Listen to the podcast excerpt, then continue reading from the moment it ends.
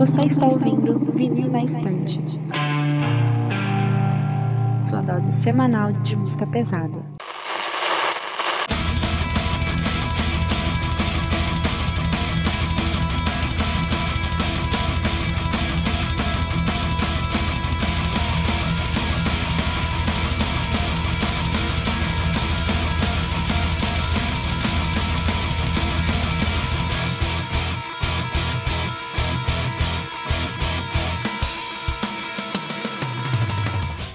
Sou o Lucas.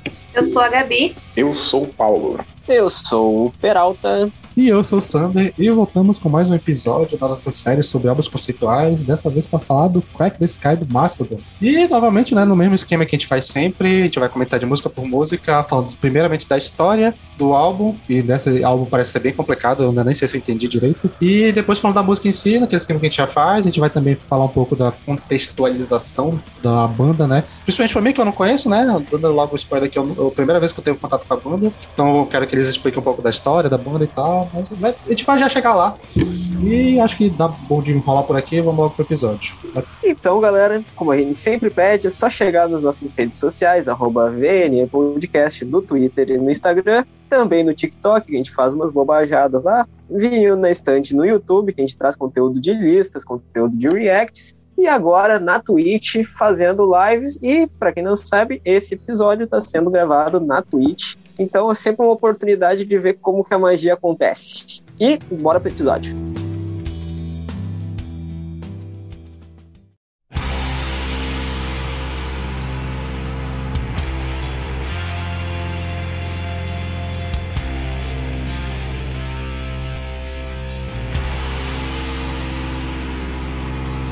Então, para começar, né, queria que vocês explicassem um pouco da história da banda, o que, que aconteceu com eles, como é esse álbum todo, dar um resumo, mas como eu não manjo nada, eu vou deixar essa tarefa com vocês. Aí. Eu também não manjo Cara, nada, já- então fica com vocês. Cara, o que acontece? É, acho que no revisando o piloto, eu falei que Mastodon é top 3 assim, da minha vida como banda de metal, né? Claro. Mas é, é- é complicado porque a discografia do Mastodon até esse momento era impecável. O- os três primeiros álbuns deles, assim, foram uma sequência, nossa, desgraçada de boa, velho. Puta que pariu, mano. É, é tudo muito bom. E o que tem de surpreendente no caso do Crack the Sky é que é uma evolução sonora tão gigantesca, assim, porque era uma coisa que ninguém tava esperando. Os caras faziam um metal que era comparado a sludge e tal, aquelas coisas, obviamente. Sempre teve esse toque de prog, assim, mas nunca totalmente como é no Crack the Sky. É, no caso certeza, aí eu, eu discordo, porque já no Blood Mountain, que é o, o disco anterior ao Wreck the Sky, eu acho que eles já fazem um- uma mistura muito legal de sludge com progressivo. Então eles vieram dessa, dessa base mega sludge, bem inspirada em neuroses, por exemplo. E aí no Blood Mountain eu já sinto que deu uma, uma progizada assim no, no som. E aí realmente o Crack the Sky é muito diferente, mas eu não acho que seja, sei lá, do nada também. Não, eu Não, do- entendo, do cara, nada não. assim, eu acho que o Blood Mountain ele já flerta com o progressivo, só que no Crack the Sky eles vêm com outra parada, meu, que é esse lance psicodélico, tá ligado? É, e no Crack the. Sky eles entram de cabeça nisso, meu, tipo, eles afundam assim, É, é, não, nessa é viagem justamente psicodélica e isso contribui para essa atmosfera progressiva louca, assim, sabe? Eles, ab- eles abriram muito o leque criativo e virou uma maluquice do caralho, tá ligado? Exatamente. Inclusive, vale a gente citar aqui as maiores influências desse álbum, do Crack the Sky, que é. Eles, os próprios membros da banda falam que as maiores influências são o In the Court of Crimson King, do King Crimson, e o Animals, do Pink Floyd. São as duas maiores influências. É. E por parte ali também da, da maioria da banda, mas mais pelo Troy, o som do Neuroses também, que inclusive é, o vocalista do Neuroses faz de novo uma participação aqui nesse álbum que a gente já vai comentar quando chegar lá na hora. Enfim, eu acho que, eu acho que isso resume bastante o som do Mastodon nesse, nesse álbum, essas duas vertentes. E é isso. É, um, É, puta, é, mas- é muito mais prog do que qualquer outra coisa, né? Exato, exato. Tipo, é esse o ponto que eu ia comentar. É, Tipo, é esse ponto que eu queria fazer, na verdade. Tipo, o Blood Mountain e o próprio Leviathan mesmo são álbuns que têm toques de prog, mas eles ainda têm bastante sludge. Agora, o Crack the Sky, pra mim, é um álbum de prog metal, ponto. Total, Pô. concordo nisso, concordo. Isso é, é um álbum de prog metal, acabou.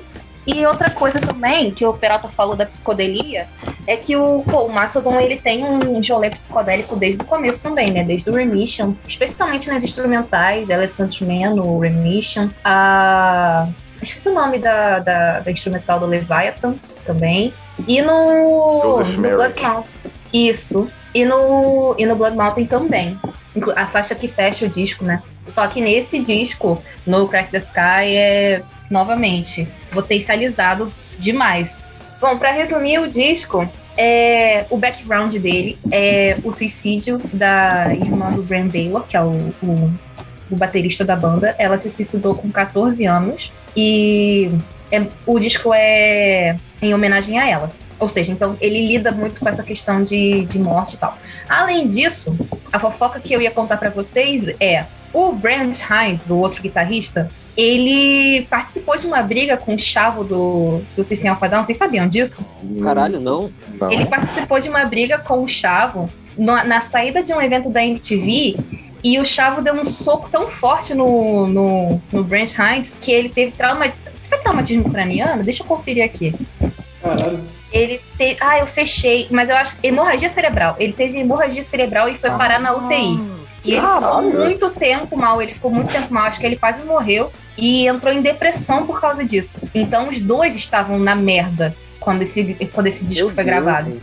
Assim, o suicídio da, da irmã do Bram, que inclusive se chama Sky, por isso que o nome do álbum é Crack the Sky, esse Sky é o nome da irmã dele. Ah, Foi há muito tempo, né? Foi qua- quando ela tinha 14 anos, o Bram tinha 15.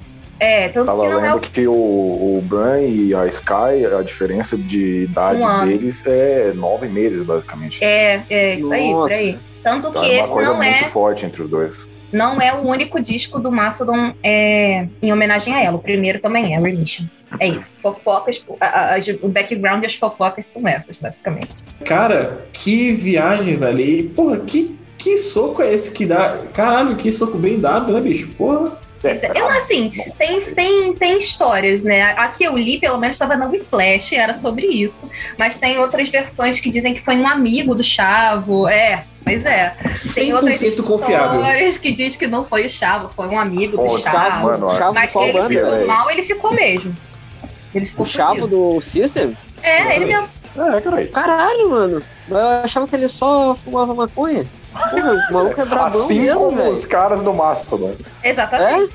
Caralho, mano. Vamos, Os dois são é brabão. Pelo que eu entendi, os dois são amigos. É porque o Brent tava muito bêbado. O Brent tem, o Brent tem muito problema com, com alcoolismo. Ou tinha, É. né? Não sei se ele tá melhor agora. Mas ele tinha muito problema com alcoolismo. Mas É beleza, isso. continuando aqui, Paulo, me diz o resumo. Você que escolheu essa pauta, me diz aí um resumo da história do álbum. O que, que o álbum fala? Cara, qual é o rolê? É difícil, né? Eu tô vendo você abrindo um sorrisinho aí já. E vocês sabem que é difícil. Mas é, é, é viagem astral total, cara. Que, que ficou na minha cabeça, assim, é que o protagonista é um cadeirante e a única maneira que ele pode usar pra ver o mundo é por projeções astrais. E um momento ele, ele voa pra longe demais e acaba separando o cordão que liga é, o corpo dele à alma. E depois é só, só aventuras, entendeu? Depois é busca pelo corpo novamente, o cara passa pela rua czarista, a rua, a Rússia czarista, e é A isso, rua dos quizaristas. ruas dos czaristas, mas é isso, é um álbum complicado, cara. Vocês vão notar, eu acho que pelo ritmo da gravação, que é um álbum difícil É a, a parte lírica, assim. Até os fãs mais devotos, assim, do Mastodon, eles não, eles não conseguem quebrar o que significa o álbum e tem muitos deles que criam um monte de teorias em cima do que esse álbum representa e o que significa, o que, que é o final desse álbum, por exemplo. Então, é Exatamente. difícil de eu chegar aqui de uma maneira, tipo, ah, isso é um resumo do álbum, sabe? É, até porque, como eles mesmos disseram, esse álbum ele tem muitas interpretações. Então, quando a gente- enquanto a gente for falando sobre as músicas em si, a gente vai ver que tem possibilidades inúmeras de interpretação, tanto com a história conceitual, tanto de pontos de vista. Enfim, é papo mu pra muita manga. É, lembrando também que é, o álbum tem significado diferente até para os próprios membros da banda, né? Tipo, É. o Brian Taylor, por exemplo, obviamente esse álbum especificamente tem um álbum tem um significado muito, muito, muito diferente para ele. Especialmente em faixas que a gente vai comentar aqui, obviamente, né? Mas tem, tem faixa que, por exemplo, quando eu tava escrevendo um resumo pro pessoal, eu, eu não consegui interpretar. É só, tipo, beleza, isso aqui é pro Bran, por exemplo. É, é só pra ele. Então, Tá. sei lá, é, é difícil. É difícil.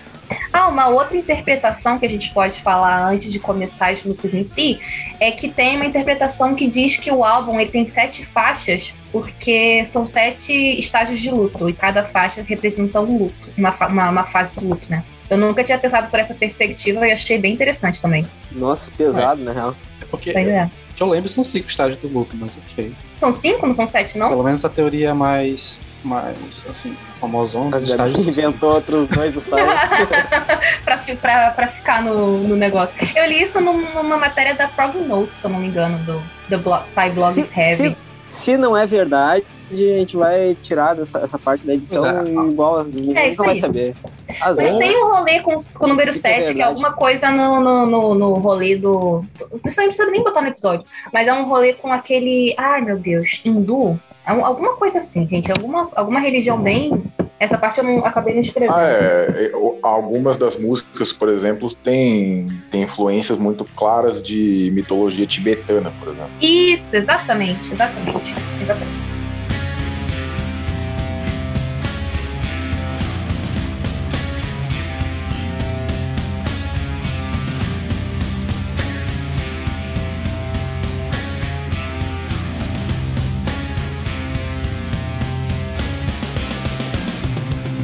Vamos começar, né? A primeira faixa do álbum é a Oblivion. Então, acho que uma das coisas que eu mais gosto nessa, nessa primeira faixa, em termos de letra, é que você pode interpretar ela de três pontos de vista diferentes. Já fica bem claro nisso.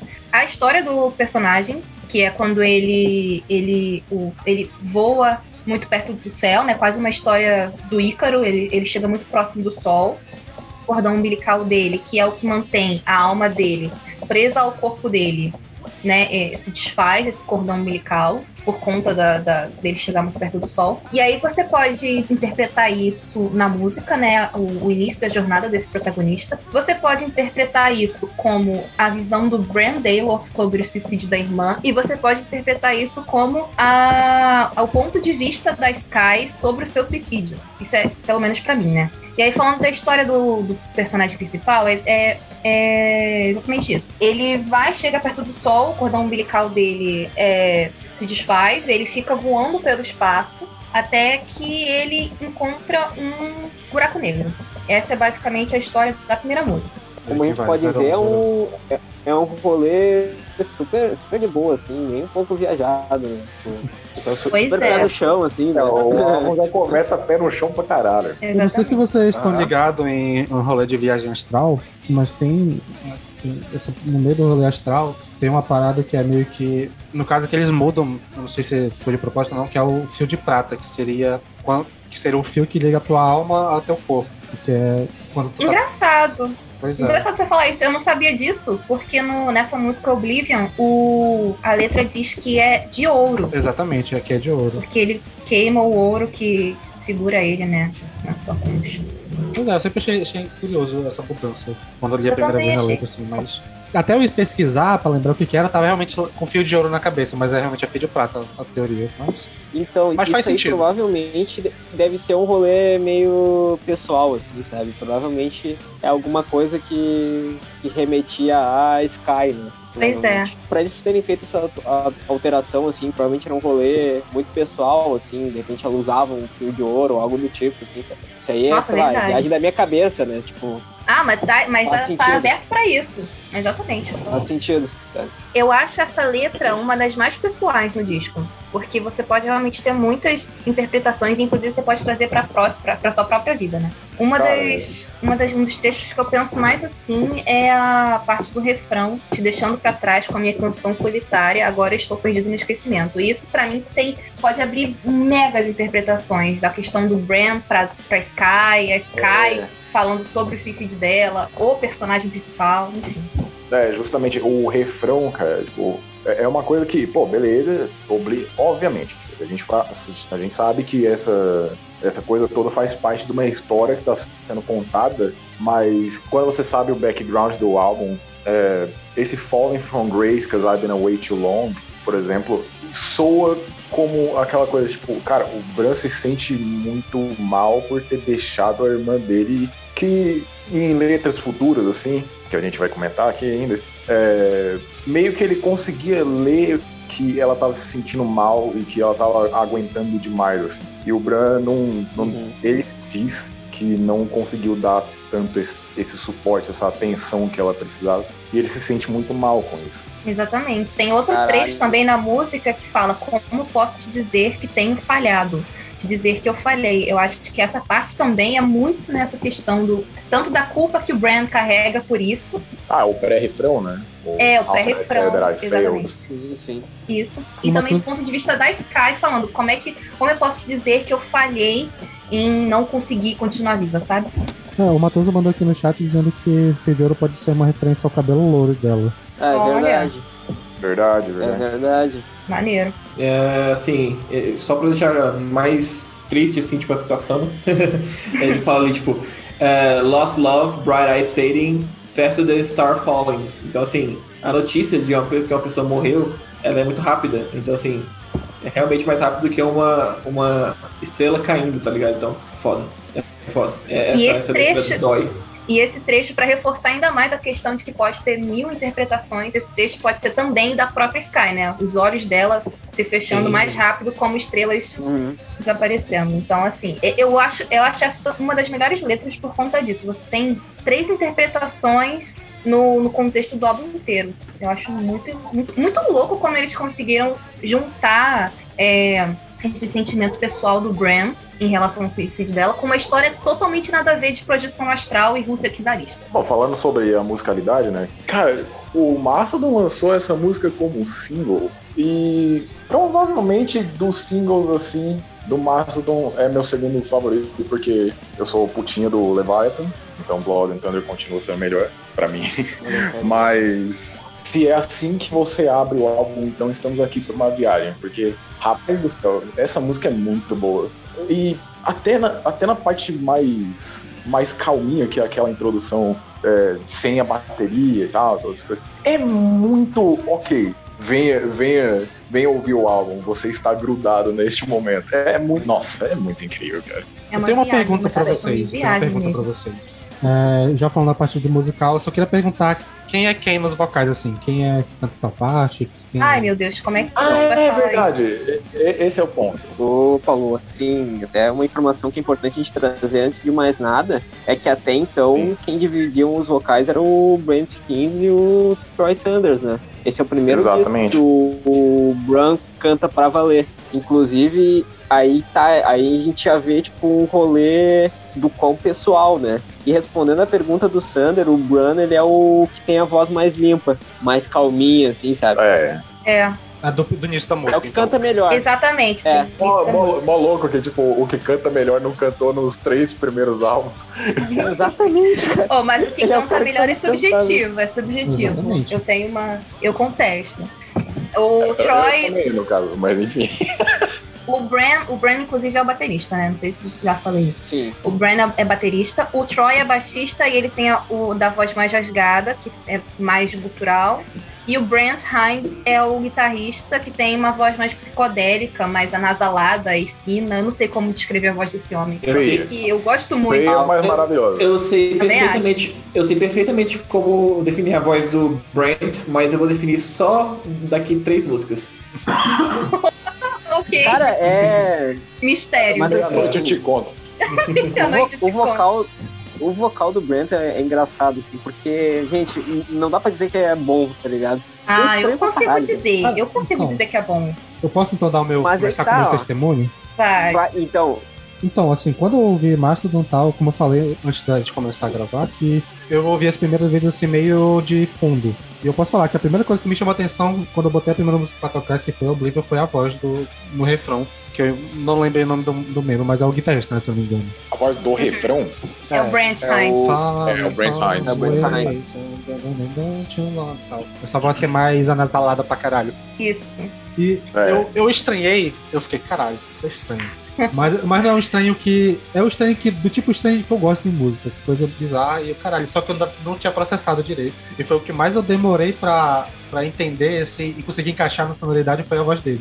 Tanto que hoje em dia eu acho que a, a voz dele é o que chama atenção pra mim na banda. Eu gosto da voz do outro vocalista, mas ela é muito comum, a dele é muito única. É meio Uhum. bizarro, assim, sei É. Cara, eu gosto muito desse seu testemunho porque é exatamente o que eu senti quando eu ouvi esse álbum pela primeira vez. Eu conheci o Mastodon também através de Practice. E eu achei estranho, mas um estranho do tipo que dá vontade de você ouvir mais vezes. dá vontade de você isso. entender melhor o que tá rolando. É esse Cara, tipo de estranho. Mas esse é o ponto. Tipo, é, Oblivion pô, marca a primeira participação do Brandeira como vocalista. Ele abre a música. Então, assim, Uhum. quando você vem de, um- de uns álbuns pesadíssimos, assim, como Remission, o Leviathan e Blood Mountain, e de repente tem um cara cantando limpo, soa estranho. Eu tava acostumado com aquela coisa feia do, do Leviathan, e de repente o Brandeira tá lá cantando lindamente, cara. Eu falo, porra, é estranho. Quero. Continue. É exatamente essa sensação. Até porque os três álbuns Ninguém- anteriores eles abrem muito porrada. O Blood Mountain tem aquela, aquela vibe progressiva, mas a primeira música é mega porrada na cara. Então já começa o álbum sempre nessa porrada. É, nossa, no- aquela. A primeira música do Blood Mountain, aquela bateria estourando na orelha, tá louco. Sim. Pois é. Uma coisa sobre essa música eu acho muito interessante é que o álbum ele é todo bem. Assim, ele não tem muitas estruturas as músicas, né? Uma parada bem pro- progressiva mesmo. O, a Oblivion, ela tem bem carinha de single, apesar dela ser extremamente progressiva também. Que a Oblivion, ela tem aquela estrutura clássica de verso, é, pré, co- pré, refrão, refrão, verso 2, pré-refrão, refrão, ponte e refrão. Ponte, Certinho. solo, refrão. Ou... Exatamente, certinho o bagulho. E mesmo assim é progressiva pra caralho. As técnicas que eles usam, os tempos, é tudo doido. que. Não, Completo, completo, desculpa. É só isso Ah. mesmo. Eu acho que. Acho que principalmente porque as transições que eles fazem entre esses trechos é muito rápido. Tipo, é no momento que é inesperado. Tipo, o refrão, quando ele vai entrar, ele nunca entra na hora que te espera que entre o refrão. Ele sempre entra um tempinho antes. Então o vocal já, tá, já, já mudou antes do, do riff da guitarra chegar. Por isso que eu ach- eu achei legal assim, né, questão estrutural dessa música. Principalmente no Verdade. refrão. Quando vai repetir, trocar o refrão pra voltar pro coro, ele faz essa coisa de. A guitarra ainda tá tocando o refrão, mas o coro já tá voltando. E quando vai entrar pro refrão de novo, também faz isso. Acho muito da hora. Eu acho que o Mastodon faz fluir tão bem. É, é- tanto de riff que tem nessa música, cara. Tipo, tem aquele da, da introdução, aí de repente o do verso. Aí o pré-refrão é tipo. Aí o. Mano, o refrão é aquela coisa super melódica também. E quando vai entrar a parte do solo, e eu já tava aqui na minha cabeça, os caras vão pular essa música antes de falar desse solo, velho. Pô, não, vocês não vão fazer isso que eu não vou deixar. O solo do Brent Hines nessa música, rapaz do céu, velho. Que É solo absurdo, cara. incrível, cara. E o foda é que, tipo, ouvindo esse álbum mais vezes, assim, pra revisão, e esse álbum é álbum que eu ouço, pô, sei lá, eu tô com 23, eu ouço o álbum desde, sei lá, dos 13, 14, alguma coisa assim. Então, é coisa que eu poderia já ter descoberto. Que diz bastante do, sobre o álbum, porque, tipo, ele entrega, pelo menos pra mim, coisa nova sempre. Uhum. O Mastodon é incrível por causa disso. Mas, nossa, que solo foi aquele. É, tipo, é, é muito notável a, a influência de Pink Floyd que tava ali. Aquilo soa total David Gilmour. E, meu Deus do céu, eu, eu não sei como é que ele conseguiu puxar aquilo. Tipo, Oblivion já tem. Já é excelentíssimo, assim, os riffs dela são muito bem feitos e tal. Tipo, já é uma música meio que hipnótica, assim. E aquele solo, você se pega, cara. Tipo, é, é maravilhoso aquele solo, meu Deus do céu. Falando sonor- sonoramente dessa música, na verdade. Ah, é muito louco porque eu ouvi essa música umas várias vezes antes desse episódio, antes de começar a ouvir pra esse episódio, esse episódio. Eu nunca tinha gostado muito dessa música, de verdade. Eu. Eu. Sei lá. Crime. Sim, eu- eu- de verdade. Chocada, eu, eu tenho uma, eu tenho uma pequena dificuldade de ouvir o Mastodon. Tipo, um álbum que eu gosto muito é o On Small Round the Sun, que eu acho ele bem mais tranquilo de ouvir, que ele é, eu acho mesmo. E... Ele é comercialzão, né? É, bastante. Family friendly. E- exatamente. Mas eu nunca mais. Eu nunca entrei em, a fundo assim na, na vida do, do Mastodon, na discografia do Mastodon. E quando eu ouvi essa, essa música eu ficava tipo, ah, que bagunça, sei lá, não gosto muito. Mas aí quando eu fui ouvir nessa semana, tipo, pro episódio, eu falei, caralho, essa música é muito boa. E esse refrão é um crime de perfeito, sabe? Tipo assim, é muito, muito bom. É, é- é, sei lá, é- é- não tem pontos baixos, sabe? Tipo, pontos fracos. É realmente se você não gostar de um ou outro vocal ali, mas aí é uma questão pessoal. Ah, e eu, eu concordo com o Paulo, o solo é muito foda, o solo é muito, muito, muito bom. Bom, só pra completar o que o Lucas e o Paulo falaram, eu só queria dizer que, basicamente, falar de riff e de solo e de baixo, de bateria nesse álbum é redundante, porque é tudo muito bom. Pra mim, a, menor, a melhor performance do, do Mastodon como banda tá nesse álbum, então assim. Solos, os melhores solos do Mastodon, alguns dos melhores solos do Mastodon estão nesse álbum. É, alguns dos melhores riffs, melhores passagens de baixo e bateria, tá tudo nesse álbum. Então, assim, chega a ser. Eu, eu, eu nem falo de, dessa questão porque vai ser redundante. Eu vou estar todo, toda a música assim, não, esse solo é foda. Aí na, na Divinations, porra, esse solo é foda. Na Quintessence, porra, esse solo é foda. E assim vai.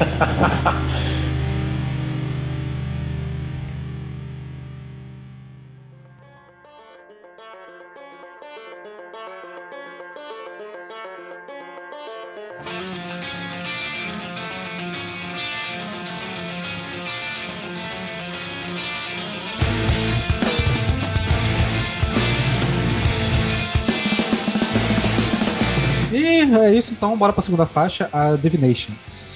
Eu acho uma coisa muito, é, muito legal nesse álbum é que a história do personagem, do protagonista, ela segue a musicalidade do álbum. Na Oblivion, é uma música meio psicodélica, assim, porque ela mexe muito com a questão da viagem astral mesmo, quando ele tá lá no espaço e tal. Na Divination, o que acontece? É, acontece nessa ruptura aí do cordão umbilical. Ele entra num buraco negro e a Divinations é basicamente esse momento na história. E é uma música mais caótica, então você consegue visualizar o protagonista é, rodopiando assim no espaço, entrando no buraco É, negro, nossa. tudo correndo ao redor dele, sabe? Caos, loucura, brutalidade.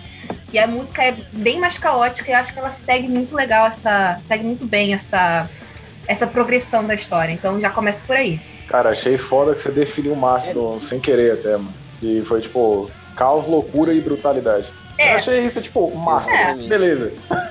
Mais, mais, mais psicodelia, né? Porque Mastodon É. também tem essa. Eu acho, eu acho interessante que essa música ela tem um senso de urgência, né? Isso, pois é. Eu acho que é o que, o define um pouco, assim, tipo, ela é, ela é uma correria, assim, sabe? Tipo, ela é tensa, dá vontade de tu, caralho, temos que, temos que sair daqui correndo, tá ligado? E aqui, até ah, emendando isso com uma questão sonora, assim, aqui eu vejo um pouquinho umas pontinhas do Mastodon antigo, assim, sabe? Do Mastodon dos álbuns anteriores, assim, essa essa agressividade, assim, o vocal intercalado, gritando na tua cara, assim, aqui é bem. Fica bem nítido isso aí, cara. Sim, cara. E, tipo, é, é justamente esse aspecto de brutalidade, o lado feio do Mastodon, assim, cara. Tipo, o Brent Hines é o principal, pelo menos pra mim, nessa música. Pô, ele abre, ele canta os versos e tal, todas essas coisas. E aquele It's Gonna Away, It's Gonna Away, It's Gone for Goods, por exemplo, é um vocal, cara, que pra mim tá Nossa, num é nível de. É um vocal que tá num nível de feiura pra mim de um Billy Corgan, do Smashing Pumpkins, por exemplo. Mas ainda é muito bom, cara. Tipo, o Mastodon tem esse. O Mastodon tem esse aspecto lindo, que é tipo, o feio ainda é bom. Ah, eu acho um feio lindo. Pois É muito gostoso. Eu, O gosto, eu feio gosto ainda é lindo. Mas então, é, voltando pra letra, rapidinho, não sei se vocês querem falar da música agora ou falar da letra. Então, como o Paulo falou, essa It's Gonna Away, It's Gonna Away for Good, é, já começa abrindo a música, né? E, novamente, essa parte dá pra interpretar com duas maneiras. Três maneiras, na verdade. Que é a questão do suicídio da Sky, o, do, o Bran e o protagonista, como já falamos aqui. Então tem esse trecho que tem interpretações ambíguas. E nessa música, é quando o protagonista, a alma do protagonista, ela, ela entra nesse buraco negro e ela vai parar num culto na Rússia czarista. É um culto underground, assim, é, é- esqueci a palavra. É esse Ocultista? Klist, é um culto de uma, de uma. É uma seita que saiu da Igreja Católica Ortodoxa. Exato. Procurei Clist no, no Google. Sim, Ficou sim, na. Rússia do, do começo do século XV até o fim do século XX. Eu até fiquei lendo a letra dessa música, eu fiquei meio que na dúvida se eles têm alguma relação com o ocultismo e tal, porque eles têm umas. Alguns termos que eles usam são bem específicos, assim, tipo. No mínimo teve uma pesquisa muito grande, mas tem um. Parece ter uma parada de conhecimento e tal.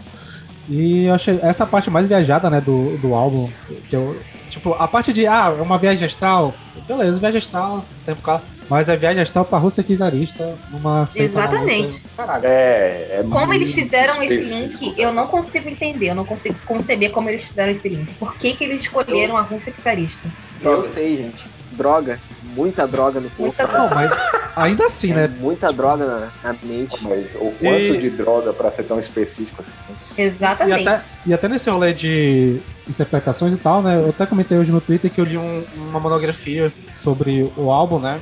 Que é uma visão da psicologia analítica, que é a área que eu, tenho um pouco de afinidade. Inclusive, tem um podcast sobre psicologia analítica, né? O Sombras e Símbolos, que antes era o Newcast Web que já gravou aqui com a gente. E nesse, nessa monografia, o maluco vai fazendo umas analogias dessa música especificamente, que elas têm muitos símbolos de morte e de morte como renascimento, principalmente com questão de necromancia, de até umas referências a umas fases da alquimia e tal, o processo de alquimia, de, de construção, de decomposição e reconstrução que tem muito simbolismo nessa música. Eu não vou ficar falando muito sobre isso porque é, é, são quase uma lauda inteira só falando dessa, dessa música, mas eu achei bem interessante essa, essa, esse detalhezinho, porque a música, assim, numa primeira batida de olho, ela parece ser muito simples, assim, do que ela tá falando, mas ela tem uns termos muito específicos que ela usa que eu acho que dá pra tirar uns significados mais legais daqui. Eu acho, achei da hora ela. É, eu achei interessante. Vocês falaram dessa, dessa parada de deve ter rolado um conhecimento aí, um estudo.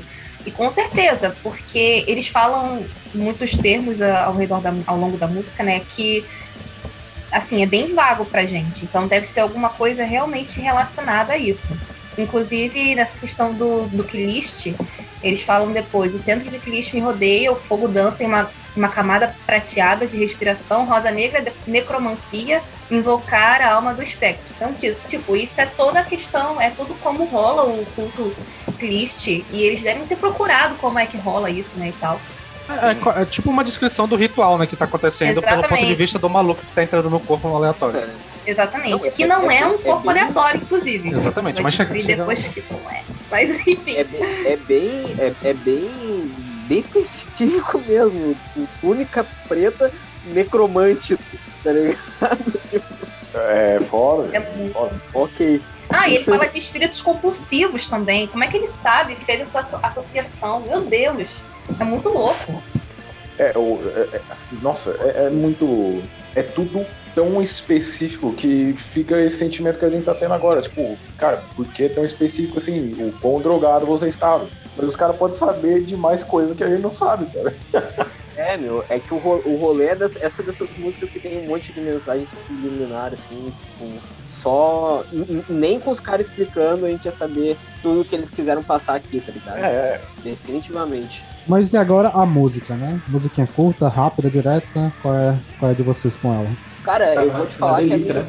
é a minha segunda favorita do disco, mano. Justamente por causa dessa pegada direta, essa paulada, assim, eu, eu curto muito, eu curto muito esse senso de urgência, essa, esse caos que tem nessa faixa, tá ligado? Então, assim, ó, provavelmente é a minha segunda favorita. Eu acho muito da hora a introdução dela, que é a guitarra emula um banjozinho ali.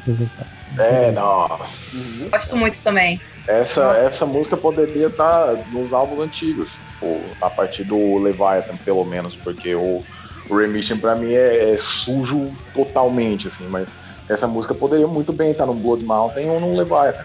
É, Essa, essa eu acho que é a mais straightforward do disco, né? É a mais direta. A mais Olha aí, pé na cara, porta. que, que orgulho da minha supla. Caralho, Ah, meu Deus! Nossa, eu nem, eu nem tinha percebido. Ai, que ódio. ô, olha só que, orgulho da, minha Que supla. Ah, Ai, que ódio sei. anal. Ódio anal. Cara, é, é- é a parte mais direta. Ah, eu tava. eu- Assim, eu estou vendo aqui agora, inclusive, é essa parte antes do solo, antes de começar o solo, quando, ela- quando a guitarra fica, fica- pega, um, pega um, uma distorção mais pesada ainda, sabe? Porra, é muito bom, cara. Caralho, é muito bom mesmo. Ah, e eu acho esse, se não me engano, é o, é o, é o refrão mesmo ou é, o, ou é a ponte do refrão que fica no escape? Eu É acho que é o muito- refrão. É o Ah, refrão. que refrão, essa refrão. música ela não tem a mesma, a mesma, É, né, a mesma é, métrica certinha, assim, mesma estrutura. exatamente. É, parece que tem refrão e refrão 2. Né? Exato, parece que tem dois refrões. E, se eu não me engano, é o Brent Hines que faz os dois vocais, né? Fica Não, acho ele- que no skate. Como assim? Não, nos Não, refrões não, não. é o Troy, É o É, Troy e o Brent. os versos É, é, o Brent. É, é, isso, isso mesmo que, eu tava, que eu ia falar. É, no, no- nos versos, o Brent ele faz uma voz mais tranquila, mais nasalada, e depois ele faz tipo, pesado pra caralho. É muito bom, cara. É muito foda. Ele é manda muito aquele gritão, cara. Eu foda. acho. É, é Nossa, muito bom. É muito bom. Casa bem demais, velho. Demais, demais, demais. É, e tipo assim, Começa com o aquele- Gato falou que a música tem esse, esse senso de urgência e tal, e ele realmente tem o No Escape lá e tal. Esse gritão assim é tipo, porra, realmente é muito foda, é muito bom. Não, e sem contar que a gente tá falando que a música é, é direta, é porrada na cara e tal, mas ela não deixa de lado a psicodelia, porque né, nesse segundo refrão, entre aspas, que é o Fire in the Eye, é mega psicodélico o, o vocal do. É do Brent ou é o Brand? Quem é, É o que Troy, é o parte? Troy. É o Troy. É mega psicodélico, assim, também, é bem viajadão. Isso que eu gosto. Eu gosto muito desse, dessa psicodelia desse álbum. Cara, até o, o riff embaixo, quando tá aquela no escape. Uhum. Pô, aquele. Nossa, mano, o riff é só psicodelia, velho, na moral. Esse álbum. Esse álbum casa muito bem. Tipo, eu acho que é o que. Sem brincar, velho. Sem brincar, meu. é, Do, dos álbuns dessas bandas maiores, assim, eu acho que é o que melhor usou elemento de psicodelia a favor, assim, totalmente. E você, Sander, o que você achou dessa música? Eu, tô- eu quero saber do Ah, nosso, é, iniciado. Olhando pro chão, não tô entendendo. Eu gostei, eu gostei. Eu achei o vocal do. Eu não lembro, mas o vocal mais, mais anasalado do início, principalmente, eu achei da hora pra caralho. É o Brent. É, eu tô falando, cara, esse é, esse é o brilho, esse é o, é o toque final do, do Márcio, sabe? Cerejinha do bolo é o vocal desse cara. Pois é, eu acho que o andamento da música eu acho legal, eu acho legal essa mudança de ritmo que quando entra o vocal mais calmo, a música dá uma acalmada, então eu eu curti também, assim. Eu acho que ela é um pouquinho curta demais. Eu acho que eu queria ter que ela fosse um pouco maior, porque dava pra ter mais coisas aí, mas eu não vou reclamar de música curta, né? Porque o álbum acho que ele tem uma duração perfeita, mas, mas ainda assim. É isso, gente. Você tá iniciadíssimo no Massa do Mundo. Tem duas Olha faixas só. com mais de 10 minutos, né? Tem duas É. faixas com mais de 10 minutos, né? Então, tipo, vamos, vamos com calma, né? Falando, falando ordem aí. mais uma coisinha. é, foi por causa da capa do single do Divinations que eu percebi que na capa original tem a porra de um urso. Porque eu olhei assim na capa do Divinations e falei, nossa, que legal que tem uns ursos aqui. Aí eu fui na capa do álbum e falei, caralho, tem a porra de um capa e um urso na minha capa, velho. Não tinha visto que era um urso, esse tanto de. É literalmente o centro do álbum, essa porra. Então, É, eu, é, é eu eu pensava, eu pensava- eu pensava que era só tipo uns, uns riscados assim, sei lá, velho. É muita coisa na capa. Aí eu ficava só É olhando os, muita os coisa dois, os, dos- os dois personagens ali, né, e tal. E, e depois eu fiquei, pera, tem um urso aqui, que louco. É, é isso. Cara, eu fiquei, é, tipo, Eu, quando eu escrevi urso sobre o álbum, urso, eu velho. fiquei, eu fiquei pensando, tipo, essa cara. Eu fiquei pensando nisso o tempo inteiro, cara. Não tô brincando. E, tipo, pode, pode ser uma forçação ao mesmo tempo, mas foda-se. Tipo, é, essa capa meio que casa bem com todos os elementos do álbum. É, porque ela é louca. Igual o álbum. Não, mas até pela lírica, insana. assim, cara. Tipo, tem, tem elementos que eu fiquei pensando, tipo, ah, representa Rússia czarista. Ah, aqui lembra projeções astrais. Eu fiquei forçando isso na minha cabeça. Não faz mas, sentido, mas não faz eu concordo, mas faz sentido. Até porque Ah, a função da capa é justamente essa, né? Ah, nem é, nem sei. Não, a, a, a É, Pelinda, aí cara. eu já Não, não eu acho que a capa ela tem que casar sim com o disco. Ela não precisa contar a história, mas ela precisa casar com a vibe do disco, gente.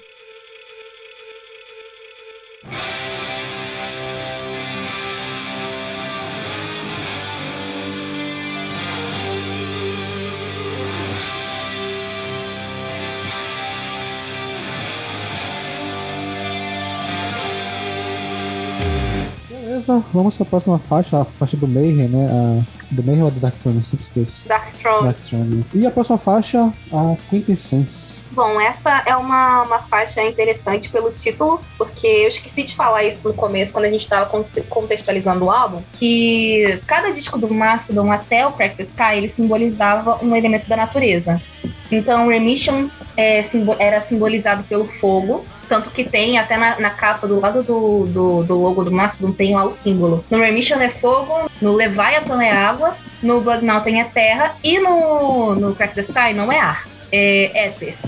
Que significa mais essa, esse mundo das almas, sobrenatural, metafísico. E aí a faixa Quintessence, eu acho interessante ela fazer essa ponte entre o o símbolo do álbum, né? E a faixa título. E a Quintessence, ela fala bastante sobre essa questão mais, mais espiritual, assim. Eu acho que é a letra mais viajada e é uma letra com mais essa sensação de, de almas entrando no corpo e tal. Então ela simboliza bastante isso. É basicamente a faixa onde ele entra no corpo do Rasputin, se eu não me engano.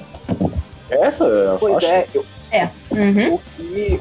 Próximo que eu queria perguntar pra vocês até é o que seria o demônio que ele se refere na letra? Seria uma Muitas coisas. Ah, Muitas coisas. É, tem, a, tem a interpretação de que pode ser a, a visão da Sky entrando no, infelizmente, no inferno. Que ela, ela se suicida, então ela não, não teria ido pro céu, né? Ela teria ido pro inferno. E aí seria, seria a pele do demônio realmente, literalmente, né? Tem a questão de ser. E na minha interpretação, eu não vi isso em nenhum lugar, na verdade. Essa é a minha interpretação. É o, o espírito do protagonista entrando na pele do Rasputin. Porque o Rasputin ele era visto como um demônio na Rússia czarista. Então, essa é a minha interpretação. Aqui, isso aqui. Pois é, eu gosto dessa é. letra, assim, nesse rolê de interpretação, porque ela tem, ao mesmo tempo, uma. Ela inicia meio pessimista e ela é uma das letras que eu mais não consegui entender direito, porque ela é muito abstrata. Também, Tipo, eu ia falar exatamente sim. isso. Principalmente a frase Ela é que pra mim rep- representa muito abstrata é aquela parte tocando os buracos da minha cabeça, que eu nem consegui conceber Sim. essa, essa imagem. Mas, Exatamente. eu não mas acho que também- interpretação pra isso. mas eu acho que também tem um rolê meio de aceitação, né? Tipo, de. Principalmente com a faixa, com a, a, a letra que mais repete, que é Let It Go, né? Então dá pra Uhum. tirar pelo menos aí dessa frase que faz sentido ser um rolê também meio de aceitação de que as coisas são ruins, mas acontece, a, a vida é assim, então só vai. É, E a questão, do, e- a questão do luto, né? Ele lida bastante com a questão do luto, só essa E- frasezinha assim. Let it go também pode ser você estar desistindo das coisas, né? Tipo, deixar aí e pronto. Então pode É, relação mão. também É, com- Pode ter, Abre é, mão. pode ter a ver com, a, com o suicídio da Sky, né? sim, Mas, mas. Ah, cara, essa letra é difícil demais. é muito Oh. difícil.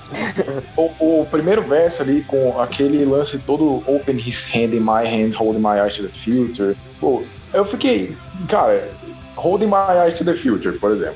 Eu fiquei, cara, você tá voltando no tempo e você tá olhando pro futuro e. Que, mano, o que que tá acontecendo? Ah, Pô, mas nesse caso, eu acho que dá pra tirar a interpretação de que ele tá, ele tá no passado, ele está mas ele fu- tá é, visando. o corpo dele tá no ele- futuro. Exatamente, ele tá visando, ele tá fazendo tudo isso pra tentar voltar pro corpo dele. Porque Sim, ele entra é. naquela, naquele, naquele buraco, Não, buraco aí sim, negro, aí ele entra naquele mundo de espírito e tal, e os espíritos levam ele pra esse culto e ele tá lá pra voltar pro corpo dele. Pois é, é, eu vi essa interpretação, mas eu não vi nada na letra que fala sobre essa parte dos espíritos falando pra ele ir pra esse lugar. Tipo, isso é mais é, coisa que É. a galera tá falando que é, né?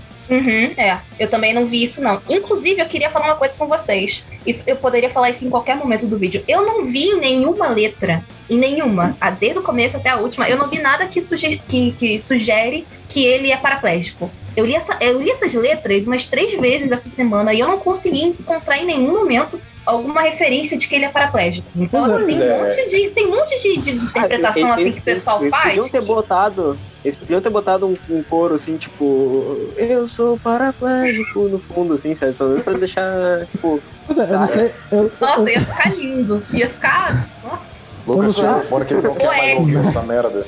poético. Eu não sei quanto ao o rolê do encarte do CD, se tem algumas informações a mais pra música, da música. Eu chuto que eu espero que tenha alguma coisa assim, mas não É sei não. entrevista de membros, se eu não me engano. Ah, É, mas eu acho que, mas eu acho que no encaixe deve ter alguma coisa, gente. Pelo amor de Deus. Se eu não me engano, o Brandon Taylor fala, tipo, ah, a história é baseada num garoto paraplégico e tal, é a única maneira de caminhar. É tudo aquilo que a gente falou no resumo. Vocês não lembram, vocês podem Sim, retornar ao episódio aí. Mas assim, o, o que eu acho estranho é que, ah, sei lá, se fosse uma. Assim, sendo uma informação tão relevante, assim, eles tinham que fazer uma menção nas letras, né, sabe? Eu, eu também acho. porque eu acho que não é tão relevante Não assim.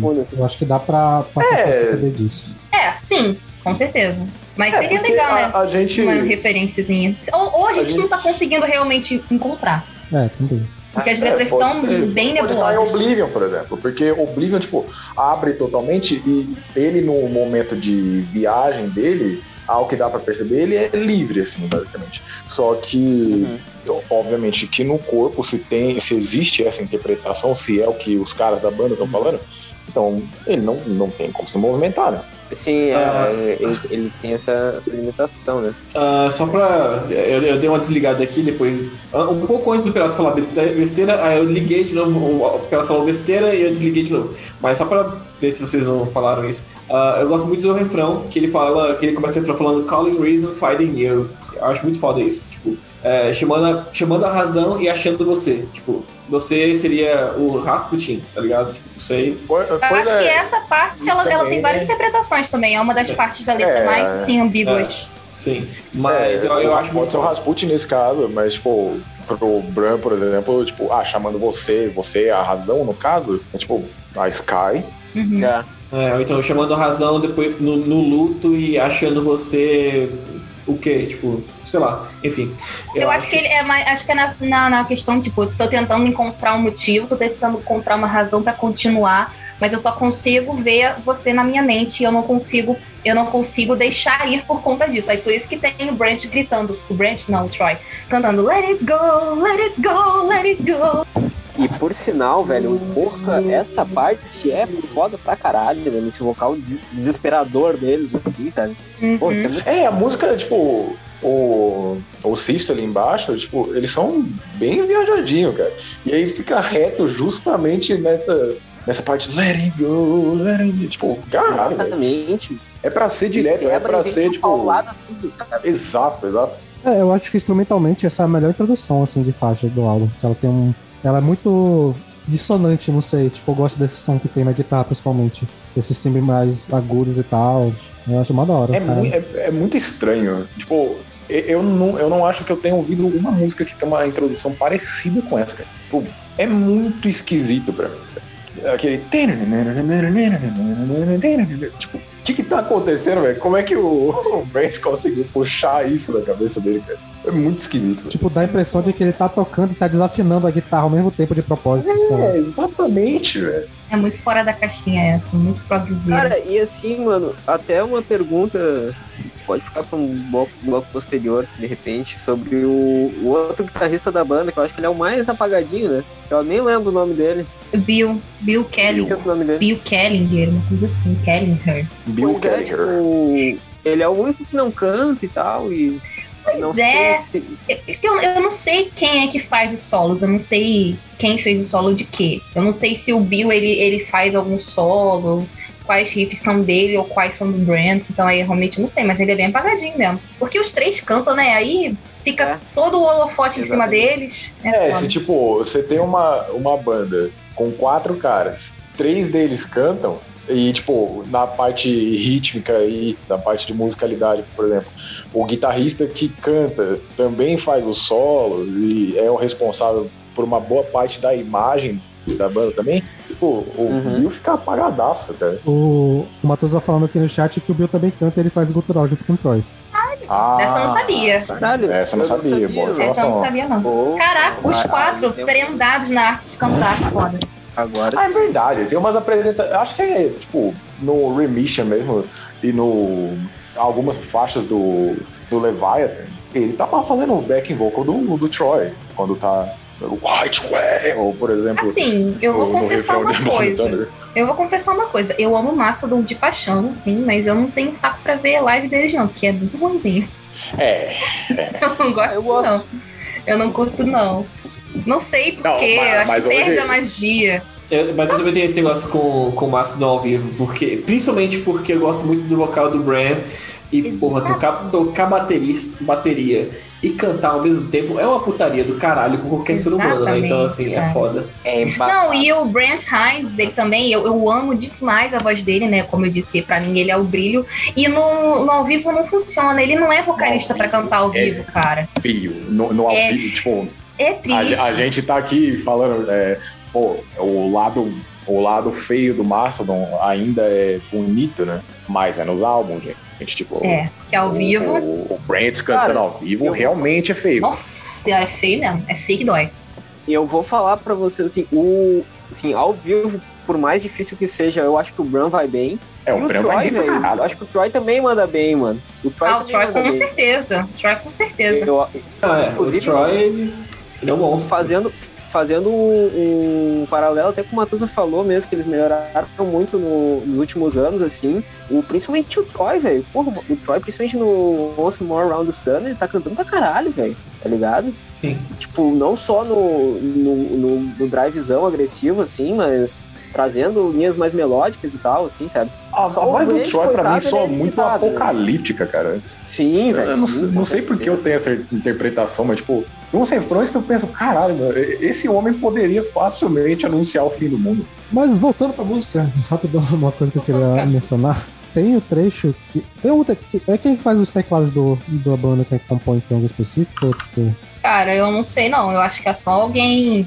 aleatório mesmo. porque, tipo, tem a parte dessa Conheço. música onde canta Only, Morris. only Rich Pre- Morris fez os teclados. Ok. Tem aquele trecho ali da música que é tipo Omnipresence, Primal Instinct, que ele canta bem sílaba por sílaba. E tem um tecladinho no fundo, tipo, e o baixo também. Cara, esse trecho é muito bonito, cara. Um tecladinho tipo. Ah, o pré-refrão, né? Isso, isso. Cara, é bom, bom pra caralho, né? E tem tipo. Essa parte eu, é uma, eu uma não sei dizer se- eu não sei dizer se é uma guitarra sem distorção ou se é um violão, mas também tem um som assim. Acho que pra fechar, tem mais uma parte da letra aqui que eu queria falar rapidamente, que é quando ele menciona a Quintessence. Que é no segundo, na segunda estrofe que ele Tá fala, me abertura, deixando. né? Não, é na abertura? É, É, no na abertura segundo. do segundo verso.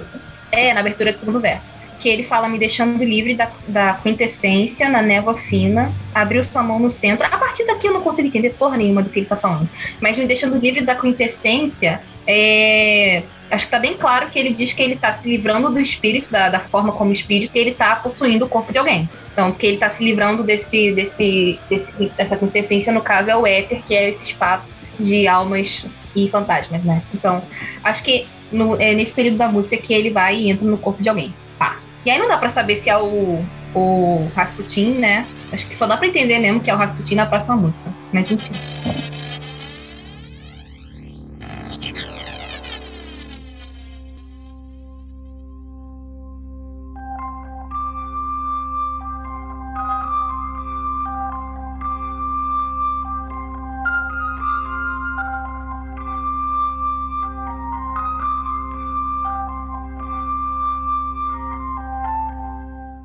Vamos lá na próxima faixa pra gente pegar esse spoiler aqui, que é a música Dexar, Usurper, Escape, March e Spiral. Que eu, quando li o, o título, eu pensei que a música era dividida em quatro partes, mas não, acho que é só, sei lá, porque tem esse nome tudo aí. Não, ela é assim. Ela é, É? assim. Ela é dividida em quatro partes, Dividida sim, em é. quatro partes. É porque eles voltam e revoltam em algumas, alguns trechos, né? O refrão, o início da música volta no final, eu pensei que não era não, mas beleza. A gente vai chegar lá então, mas pode começar Vamos então. chegar lá, vamos chegar lá. Cara, é o Mastodon, cara. Só não discute. É o apenas máximo. vocês.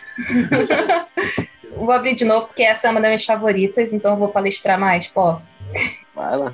Dexar, como a gente estava falando, é dividido em quatro partes. A Usurper, eu acho que é quando a gente. Acho que é quando a gente descobre que ele tá realmente no corpo do Rasputin. Porque nos primeiros, nos primeiros versos, ele fala: não fique, foge. Ele ordenou o assassinato, etc, etc, etc. Não fique, foge. Tsarina avisou do perigo. Então, para quem tem um background histórico, o Rasputin era bem próximo da família do, do último czar da Rússia, né? E especialmente próximo da czarina. Então dá para ter uma ideia aí.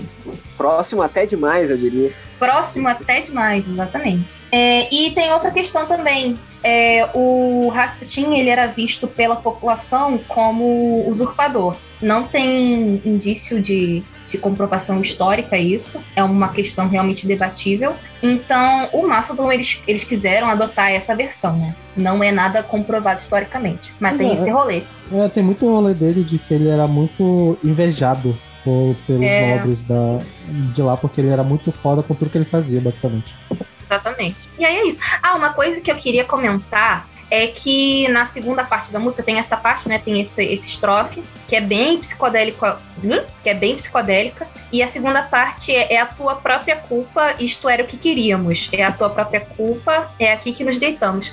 E eu queria fazer um comentário sobre isso, que eu acho que essa música, num todo, mas eu peguei essa, essa visão aqui, que é uma conversa entre a, a consciência do Rasputin com a do protagonista. Tanto que são vozes diferentes que fazem. A primeira que voz. É muito bizarro. Cara. Muito. Tipo, é- essa Exatamente. parte é completamente bizarra. Quando eu li que era tipo. é, ah, são as duas almas conversando dentro do mesmo corpo, basicamente. Eu falei, ok, mano, já tá num campo que é completamente fora da minha compreensão, cara. E Eu achei legal você falar isso, porque eu não tinha lido isso em nenhum lugar. Eu, eu peguei- essa interpretação eu fiz sozinha. Achei legal que, que tem outro lugar na internet que falou isso. Então eu não tô viajando. é, é, eu vejo dessa maneira, né? Tipo, o This is where we lay Uhum. são as, as duas almas, acho que falando pro corpo, é tipo, ainda bem que você vai morrer, a gente quer escapar daqui, né, basicamente. Uhum. É, caralho, mano, que, que, que porra é essa, mano? eu acho que, tipo, a primeira parte que ele fica falando Don't stay, run away, é o protagonista no corpo do, do Rasputin, falando pra ele, cara, pelo amor de Deus, não fica. Vai embora, tu vai morrer. Cara, eu, e aí, eu- a segunda parte fala. Eu, não, eu não sei em relação a essa parte, porque você estava falando da Tsarina, e eu imagino que seja ela falando pro Rasputin. É, é, Tipo, porque o He has ordered assassination, né? Tipo, o Tsar mandou. Pois é, ou talvez, Assassinar, sabe? até unindo um pouco dos dois, talvez seja o protagonista acessando as memórias do Rasputin e vendo que ele estava sendo perseguido e que ele tinha que fugir. Pode ser algo assim, talvez. Ou não, porque o Rasputin ele tinha essa questão de, de mágica e tal. Inclusive, agora a gente pode voltar na, na Divinations. O Rasputin, é, acho que pelo contexto do álbum, ele participava desse, desse Klist, né? Dessa, dessa seita mística. Ele participava desse culto. Foi assim que o protagonista entrou no corpo dele. Então, é, deduzindo por isso, a gente deduz que ele é meio envolto com o negócio de magia e tal. Então ele meio que já sabia que tudo isso ia acontecer, É. que ele ia morrer e tudo mais. Sim, sim, sim, É. realmente. Ele é, ele é, historicamente, no rolê dos ocultistas, ele é um cara que é considerado que foi um dos grandes ocultistas assim, da história. Tem muito material sobre ele, que é estudado e tal. Pois é. Então, eu, eu, eu interpreto bastante, eu gosto dessa interpretação de que a primeira parte é o cara, é o protagonista falando com ele, e a segunda é falando, cara, isso é sua culpa, e a gente vai ter o que a gente quer. Você quer se livrar disso, e eu já sei que isso vai acontecer comigo mesmo, então é isso. E é bem psicodélica essa parte. Ai, muito bom. Quando a gente falar da- musicalmente, eu falo dela. Olha, eu tenho uma dúvida. É que a gente que- está na parte 1 ainda. É. Exatamente. que é o Usurper, justamente. É, é a parte que diz pra gente que, quem é realmente essa- esse corpo. É, é a está. parte que realmente tá acontecendo, né? Tipo, não, não é, ah, nossa, projeção astral, tipo, ah, uma conversa entre espíritos. Não, tipo, parece que era, ok, é isso que está acontecendo. Essa é, É a cena. físico, mais material, né? Eu acho também que nessa letra ele dá, dá, ah, tipo. Que eu acho que também foi a parte que eu mais gostei, inclusive já adiantando essa minha música favorita do álbum.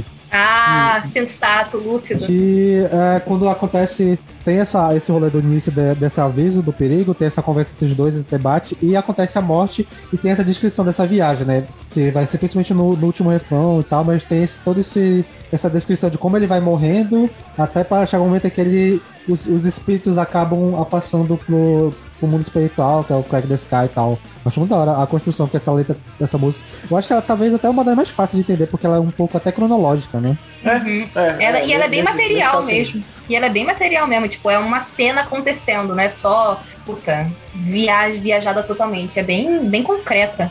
Não, mas assim, é, partindo pra parte 2 aqui, antes que a gente acabe enrolando um pouco mais. é, cara, a partir da parte 2 já.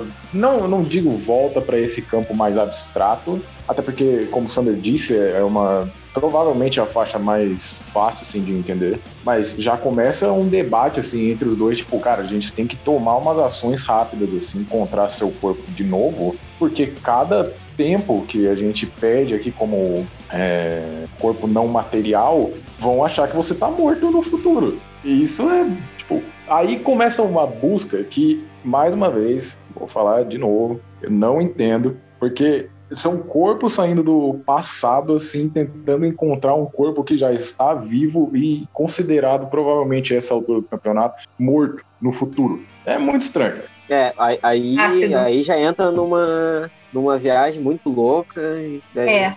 A gente vai ficar eu- naquela discussão lá do, do, do, do Bran do God- Game of Thrones, sabe? Dele falando, "Não, mas ele foi no futuro nele passado, como é que mudou o presente? É, E não sei o quê. É, não dá, não dá. Muito- é muito pro meu QI. teria Bran Taylor, na verdade, Bran Stark. Olha aí, ó. Olha aí. Seria George Martin, fã de, seria George Essa- essa- Martin, essa fã foi de boa. Mastodon. Essa, Inclusive- essa foi boa. Inclusive, Essa foi boa, o. Mastodon participou de um episódio de Game of Thrones. Nossa, verdade, Hard os caras link. do- Fala um pouco aí, Lucas. Tá muito calado esse episódio. É, eu tô mais calado porque vocês já estão falando tudo já, e a verdade é porque, porra, as letras é muita putaria, né, cara? É difícil de, de entender, tipo, a letra. Eu tenho muito a falar musicalmente, mas as letras é muita bagunça, cara, na minha cabeça. Tipo, porra, é, muito maluco, cara. É muito maluco, então é isso. É muito abstrato. É, Eu- então, so- sobre a segunda parte, eu acho legal. Eu não sei se, eu- se é pra comentar isso logo. Mas eu acho legal que a parte da escape é a parte que tem mais ação, né? A segunda parte. É, Que é realmente a descrição dele escapando, né? Correndo dos assassinos. E é uma parte que a música fica mais rápida, mais caótica, igual Divinations, por exemplo. Ela fica mais. tem esse senso de urgência, ela fica mais paulada e tal. Então acompanha a letra novamente. Acho isso muito foda. Inclusive, eu até, eu até sinto, tipo, é bem sutil, mas eu sinto até uma pegada meio hard rock nessa parte, assim, sabe? É, um pouco, sim, verdade. Embora ela seja pesada e quebrada, assim, a interpretação vocal, ela passa uma, uma coisinha meio hard rock, assim, sabe? É mais melódica, né? Verdade. Ou, ou um prog sedentista, assim, tipo, sei lá, tipo um Rush, assim, sabe? Acho bem interessante essa parte. é É, meio groovada também, meio um funkzão É. tadã. By the light of the. Tipo, a abertura do verso na, na segunda parte é tipo, Sim. mó dançante, parece, cara.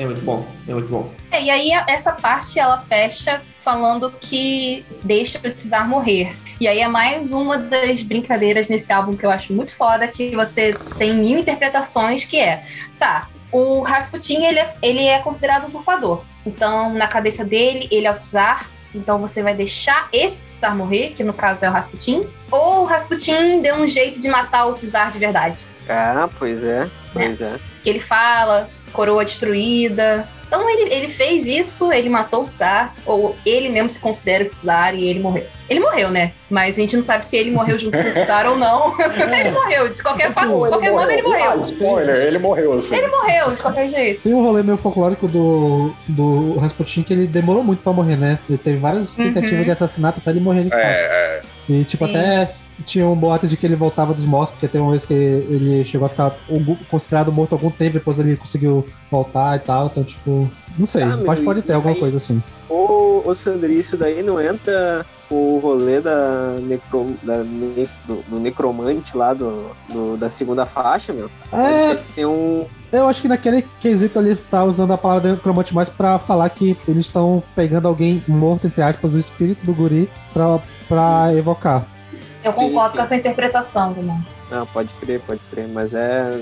Vocês, têm mais comentários sobre essa Cara, parte da música? Tem a última, a última, né? O último, último parágrafo, basicamente, que é o. Quando ele tem um momento do Doctor Who em que ele fala o nome do álbum, né? Que. Ah, então, essa, Ah, essa, já era, é. essa já era a terceira parte. Sim. Essa, É, essa é a é a quarta terceira parte. parte. Não, essa é a terceira parte. Que, não, é que fala que tipo, a parte 3 é instrumental zona e a Não. parte. Uhum. Não? Briga, Não. briga ao vivo. Não, a terceira parte é Martyr, que é essa Spiraling Up Through the Crack in the Sky. Aham. que é Martyr, que ele inclusive fala, a- a- o nome da- dessa parte é Martyr. A quarta parte é a que retorna pra primeira, que é Spiral, porque tem essa sensação de coisa cíclica, Spiral, Ah, é, então cara? retorna, Tipo- exatamente. Na divisão que eu li, tá a parte 4 com Spiraling Up Through the Crack in the Sky.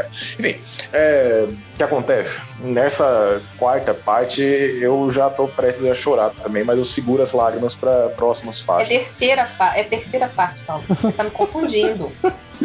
Não, ficando- é- é- ok, ok, foda-se. Tipo, a- a- uma das partes é instrumental. É isso. É, essa parte em específico, tipo, eu achei que parecia que tinha sido o Brandaler mesmo que tinha escrito essa parte. E parece que ele realmente escreveu isso pensando, tipo, ok, na, na, na irmã dele, sabe? Tipo, ah, tá deixando o mundo material pra trás. Obviamente que essa parte ainda se conecta com o tema do álbum, óbvio. Mas, tipo, É, a parte eu vejo sua cara nas constelações. Puta merda, velho.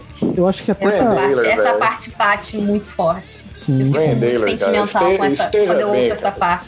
Inclusive, até puxando agora pra música em si, é, esse trecho, especificamente esse, essa estrofe aqui, foi o que me ganhou o álbum quando eu falei que bateu. Cyberpunk, porque um dia eu acordei com esse texto na minha cabeça. Eu, caralho, agora sim bateu o álbum. E realmente, para mim, esse ponto é o ápice do álbum. Tipo, é aqui onde quando tem a parte instrumental, aí vai, para e começa. Aí vem o riff aberto, né? Tipo, aí começa a cantar. E, porra, essa parte é foda. É o ápice do álbum pra mim. É o melhor trecho da música. E, caralho, é, foi aqui onde o álbum ganhou. É doido. Ok, então, então já, já que tá musicalmente falando, deixa, deixa eu te contar. Quando eu tava ouvindo essa música, é, eu não conseguia. É, é, é eu amava essa música já, tipo, eu vi ela umas três vezes, assim, ouvindo o álbum. Eu falei, cara, eu gosto muito dessa música, mas tem alguma coisa no Mastodon que, não, que eu não consigo entender exatamente o que, que é que me pega, o que, que é que, que, que me, me soa familiar, e eu não consigo entender por quê.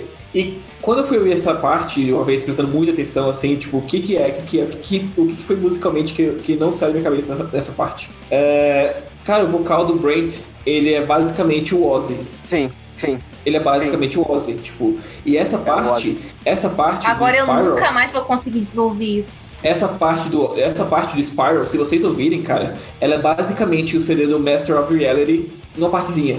Porque o, o Tony Iommi já falou numa entrevista que qual a diferença do, do Dio e do Ozzy. E, o- e ele falava que a principal diferença do Dio e do Ozzy é que o Dio ele canta por cima da música, ele, ele, tem, o, ele tem a linha dele de vocal e a música permeia por trás. E o Ozzy segue a música, segue a guitarra, segue a bateria, segue direitinho. Sim. O Brent faz exatamente isso nessa, nessa, nessa música inteira, mas nessa parte específica, enquanto ele tá cantando e seguindo a música direitinho, tem a guitarra ainda que lembra muito a guitarra do Tony Iommi, principalmente no Master of Reality. E tem, e, e tem o solo, e tem. E, que, que vai entrando pro solo, e cara, a- a- o tom da guitarra no solo é Tony Iommi. Você pega assim, um solo do Tony Iommi da década de 70, e você pega esse solo, você fica, caralho! É o Tony Iommi, eles pegaram essa partezinha assim e botaram to- toda uma rele- relevância total, tipo, uma. É tudo, tudo que, eles, que eles já ouviram do Black Sabbath botaram nessa partezinha do, do, da música. E é muito bom, cara, é muito bom. E a partir desse momento que eu comecei a perceber que o Brent Hines, o Brent Hines, quer dizer, é basicamente o Ozzy da banda e ele faz essa, essa parte de Ozzy, eu falei, caralho, agora tudo faz sentido pra mim. E tudo faz. E aí eu consegui curtir muito mais o Mastodon depois que eu, que eu fiz esse link na minha cabeça, sabe? Caralho, não, peraí. Você só conseguir cu- curtir o Mastodon depois de você fazer referência com o Oz, eu fiquei meio ofendida. Não, é, é só porque, tipo. é, sabe, sabe quando você tá ouvindo uma coisa e tem alguma coisa que tá, tipo. se- que você Soando consegue perceber familiar. que tá lá. É, É, tem, tem um clique a mais. É, não é, Aham. não é nem que esteja soando familiar, mas quando você tá ouvindo uma coisa e você percebe, você percebe alguma coisa, mas você tipo, ainda não conseguiu falar, botar em, bo- botar em palavras o que você tá ouvindo. Uhum. É. E eu, eu ficava sempre com isso, com, com o Mastodon, tipo, o que, que eu tô ouvindo que, que não é só familiar, mas é uma coisa que eu tô ouvindo que não sai da minha cabeça. E é isso, a partir do momento que eu contei que o Brent Hines é o Ozzy, ele faz papel de Ozzy, eu falei, caralho, é isso. 90% das, vezes- das linhas vocais do Brent, é, ele tá soando muito parecido com o Ozzy, tanto pela voz nasalada e meio estranha, quanto é, estar cantando junto com a guitarra, junto com, a, com, com o ritmo da música certinha, sabe? Cara, Então- mas É muito foda. Eu entendi porque tu falou isso pra mim especificamente. Agora tô. Sim, Lucas é, exatamente. Porque você tem que ouvir o Master of. Reality. Não, mas assim, cara. Lucas sintetizou algo que eu sempre senti com o Mastodon, velho. Estamos aqui, ó, Peralta, Lucas, fechado. Não, essa parte é uma das partes mais bonitas assim do álbum e quem canta é justamente o pior vocalista da banda. E É. Há Hum. debates, há controvérsia, já falei. O que canta pior, mas O mais É, exótico, é, é, vamos é. falar assim. O mais É, a exótico. gente- Não, o, o mais fraco tecnicamente, isso não é, não é um demérito. É, Ah, o mais cara, fraco de Deus, tecnicamente. debate. Ah, é... Ok, ok. Não sei se eu concordo, mas ok. É o bagulho, é a mesma coisa, cara. Tipo, mesmo quem ama a obra do Ozzy sabe que ele é um vocalista ruim. Gente, pelo amor de Deus, chega não de Ozzy. problema, tá Meu? Deus do céu. Mas essa parte continua muito bonita mesmo na voz dele. E Uhum. Fica- eu acho que Não, fica mais Atrás. bonita por causa da voz dele. Exatamente, eu acho que se fosse qualquer a outra voz pessoa. dele é- é, não exatamente. ia ficar tão bonito. A voz dele é psicodelia pura. Então, é por Isso. isso que casa tão bem a, a, a voz dele em, em partes que são mais psicodélicas. E agora fazendo um link da letra com a, com a música, eu acho que isso volta naquela questão que eu falei lá em Divinations, que a música do Mastodon segue bastante a história. Porque é nessa parte que o Xar morre e as almas dele estão, literalmente, é, em espiral subindo através da Fena do Céu. Ou indo para a Fena do Céu. Então é aquela parte que, tipo, é meio que pós-catarse, sabe? Acabou lá, correria, pá, morreu. E aí você sente aquela coisa voltando a ser mega mega espiritual, mega, tipo, deixou o plano o plano terreno para virar algo novamente etéreo. E a música segue isso, porque ela volta com essa questão de psicodelia e tal, Vega volta com essa pegada, e eu acho isso genial. Genial. Eu gosto, essa, essa parte ela soa quase como um transe, né? Exatamente. É. Quase isso. É- ela é muito. A passagem assim, do, do, do mundo material para esse mundo Exatamente. etéreo e, e saber que eles conseguem dividir muito bem essa, isso, sabe? A sonoridade. Eles têm uma sonoridade para esse tema e eles têm uma outra sonoridade para outro. Isso é muito, muito inteligente. Eu queria falar mais algumas coisas, né? Porque a gente ficou mó tempão nessa música. Mas É, ideia tem. musicalmente, a gente pode falar mais um monte de coisa dessa música, porque essa Exatamente. música, sinceramente, tipo, o começo. da- A gente, a gente não A falou gente não falou do começo da a, a música musicalmente. transição. A transição. E A outra transição. coisa, pelo amor de Deus, gente, o baixo dessa Nossa. introdução é uma das. É o baixo que eu mais Ah, amo na é- minha vida. É, é pornográfico, sério, é pornográfico. pornográfico. Esse, esse, esse, Pornográfico, esse cara. baixo Tá aí. é, é É, é a pornográfico pra caralho. introdução. É a introdução que eu mais amo na minha vida, gente. Eu tenho vontade de aprender baixo por causa dessa música. Eu, eu, eu não sei se é a que é o mais amo da minha vida, assim, tipo, de introdução. Mas realmente, dá- dá- inclusive ano passado, se vocês forem olhar meus tweets do ano passado, eu falava, caralho, eu preciso comprar baixo de novo, só pra voltar a tentar tocar essa porra de introdução, cara. É muito bom, velho. Puta Eu pariu. vi e eu, e eu falei com você desse tweet, inclusive. É, puta que pariu, cara. É Esse- essa introdução é maravilhosa, cara. Puta que pariu. E a música fecha voltando com essa, com essa vibezinha, né? Com esse- essa primeira estrofe. Que eu defendo a teoria de que é a quarta parte da música, que é a Spiral, porque ela volta na primeira parte da música e dá essa sensação de simplicidade. E também porque ele começa a história como alma, e aí ele entra no corpo material, e aí ele sai e volta a ser alma de novo, por isso que é ciclo. Então, essa é a minha interpretação da, para- da parada toda. É. Por isso que volta com a primeira parte que, enfim. E- Genial, e algo genial. que- Parabéns, Mastodon, companhia, Parabéns. Brent Hines, Brand, Brand. Taylor e companhia. Muito, muito genial dessa música em específico, por ela ser dividida em várias partes, é algo que é muito recorrente no álbum, que as faixas se interligam muito bem, sabe? Tipo, uma emenda na outra, Nossa, assim, sim, e se tu não tá Sim. prestando atenção, tu nem, tu nem nota. As transições. Isso, pelo amor de Deus. Exatamente. É, a primeira vez que eu vi esse álbum, eu fiquei travado também. Tipo, eu, eu ouvi esse álbum, tipo, eu tava fazendo outra coisa, tava planejando uma aula, sei lá. E quando eu vi, acabou. Eu, Pera, cadê? Cadê as, as músicas tudo aqui? Eu, eu ouvi tudo já, acabou? Ô, Lucas, e essa faixa em específico é muito louca, meu, porque às vezes tu já acha, que ela já acabou, assim, não, tamo na próxima, daí volta, tá ligado? É. assim, aquilo ali, tipo, ah, E, Mas, tá mas ligado? o álbum flui como uma faixa. Sim. Pelo menos pra mim. é uma Sim. faixa só, meu, com certeza. Pra mim é um também. álbum que definitivamente tu tem que ouvir ele de cabo a rabo, assim, sabe? Tipo, É. É, as transições são muito, são muito suaves. Todo álbum, toda vez que a gente faz é, episódio de álbum conceitual, vocês falam que tem que ouvir de uma versão. É porque é algo conceitual, né? Se não É, fosse ué, algo conceitual, a gente não ia estar falando isso. Mas, porra, Exatamente. Ah. Ai, cara. É a graça de ter um de, de fazer um álbum conceitual exatamente essa. é, Público, Ah, nós mas- temos esse tipo de episódio justamente para que vocês, para que a gente fale essa frase. Exatamente. exatamente. Não Ah, precisa mas- mais, gente. Bora, bora instituir que a gente não precisa mais falar isso, que vai estar em texto já, que a gente for falar de álbum Tudo conceitual. bem, tudo bem. Mas a tradução pra dar a primeira parte pra segunda parte dessa música é muito foda também. Uma última coisa que eu queria falar, é rápido, bem rápido, é que pra mim quem brilha nessa música inteira é o Brent Hines. É isso, é a Sim. música dele, A música vocalmente falando. Cadê? Ah, Eu acho isso de ou Last Baron ou Divine Nations, mas eu. É, The Last Baron também, mas é porque acho que na Kizara ele canta muito mais. Eu concordo também. Aqui, é- aqui é, é o- inclusive é o ápice do álbum pra mim, mas beleza. Sander Mundinho Brent Hines, BR, beleza. Exatamente. E olha que eu tinha estranhado o vocal dele no início, mas ele fez eu gostar, então é bom. É o cara, né, gente? É o cara. Tem direito a gostar de gente com cara de É headback, né? Ah, mas ele, mas ele é. Ele é muito foda, Sander. Você pode gostar dele sem medo, porque ele é fora Bolsonaro, ele é fora Trump, ele é, ele é assim. E a, a esposa dele é brasileira, né? Exatamente. Mais razão pra Muito gostar do massa. homem, velho. Exatamente. Ele tem uma foto com uma camisa escrito fora Bolsonaro. Eu amo esse homem, gente. Meu Deus.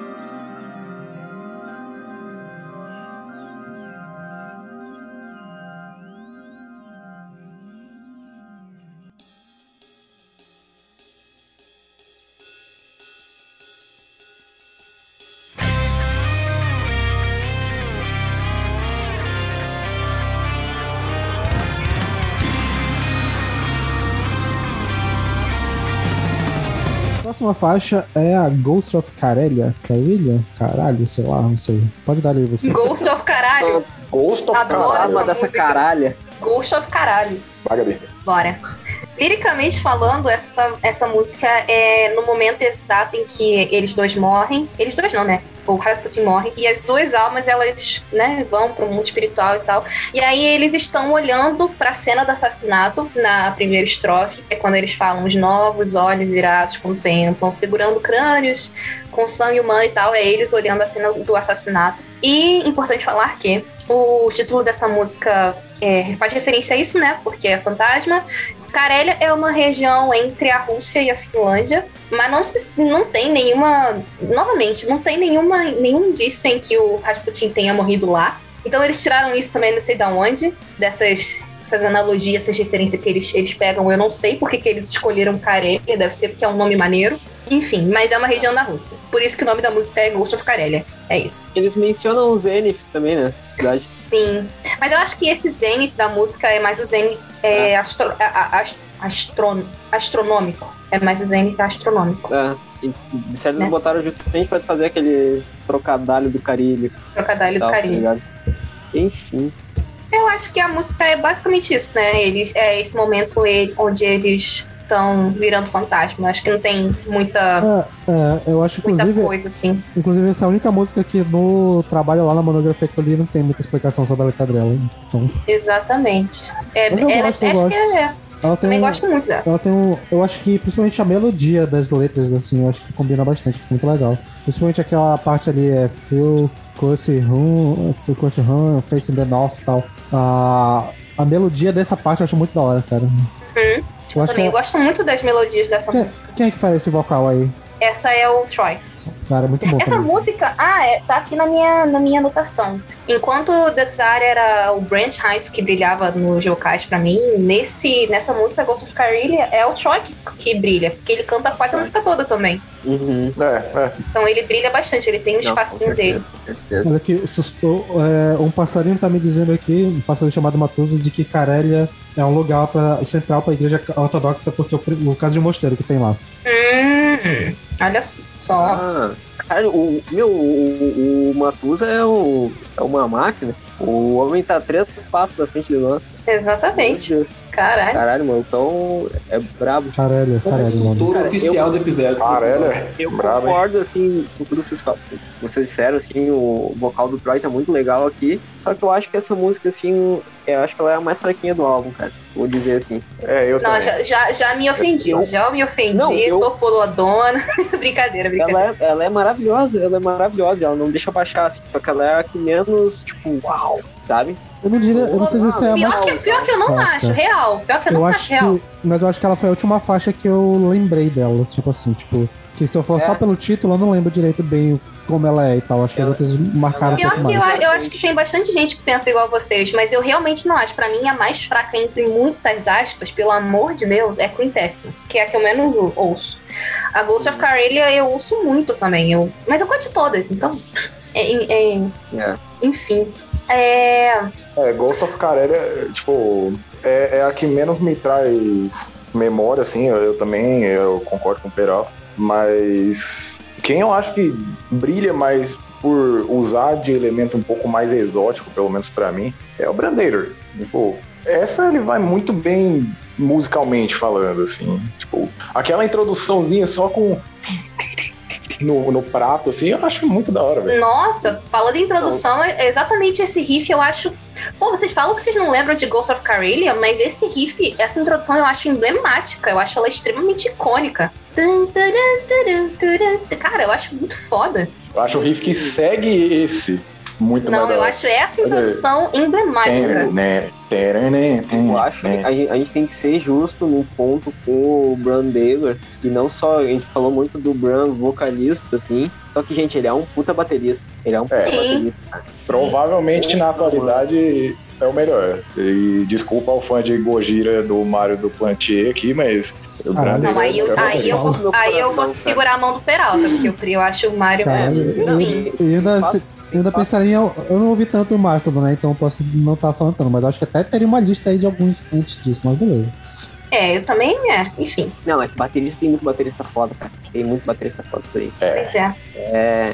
Ah, voltando a falar da letra rapidinho, rapidaço, tem a parte que o Brent Hydes fala, lá quase no final da música. Quanto tempo se passou desde que voamos pelas sombras? Eu teria andado por muitos outros planetas. Acho que essa parte dá, faz a gente entender que, assim, passou muito tempo, né?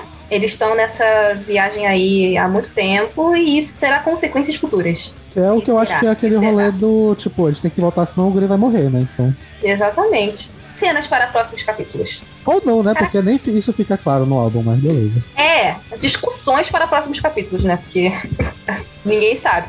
É, eu, eu, eu tô- concordo com vocês, que, com parte de vocês, que, que seja a música mais esquecível, assim. ah, porque realmente, até quando eu fui ouvir agora, eu falei, "Ih, que música é essa mesmo? Mas quando eu ouço a música, eu concordo também com a Gabi, que eu acho uma, uma introdução muito boa. Eu acho o riff de introdução muito bom. E eu acho que o, o- a harmonia vocal que, que eles fazem no refrão muito foda. Sim, Assim, sim. é muito eu acho é que ela, ela é meio esquecível, mas a partir do momento que tu ouve ela, na, na hora tu já, cara, essa música é foda mesmo.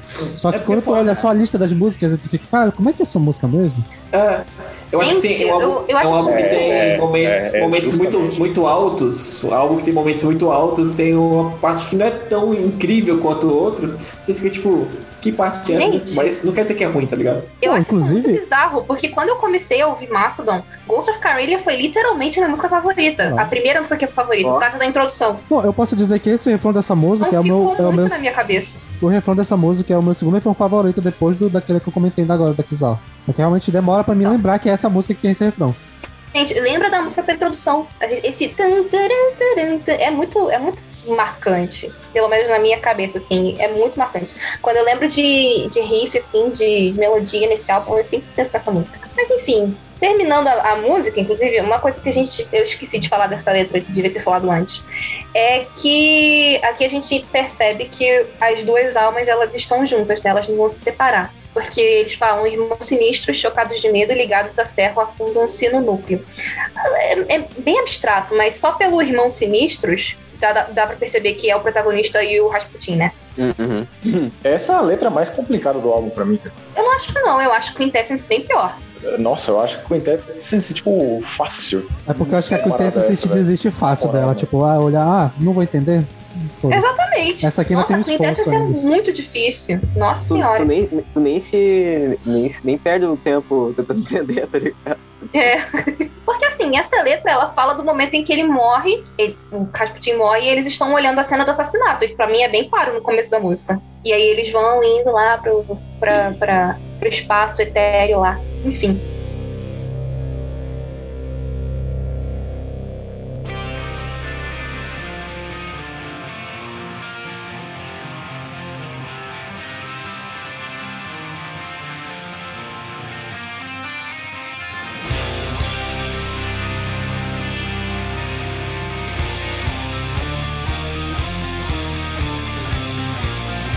Quase encerrando o álbum, temos a penúltima música, a faixa título, Crack the Sky. Ah, Ó, antes, antes dos comentários sobre a música, e provavelmente eu, eu vou chorar enquanto eu tô falando sobre ela, essa música é, é pesada assim, mas qual é a ligação que vocês fizeram com essa música com a história do álbum?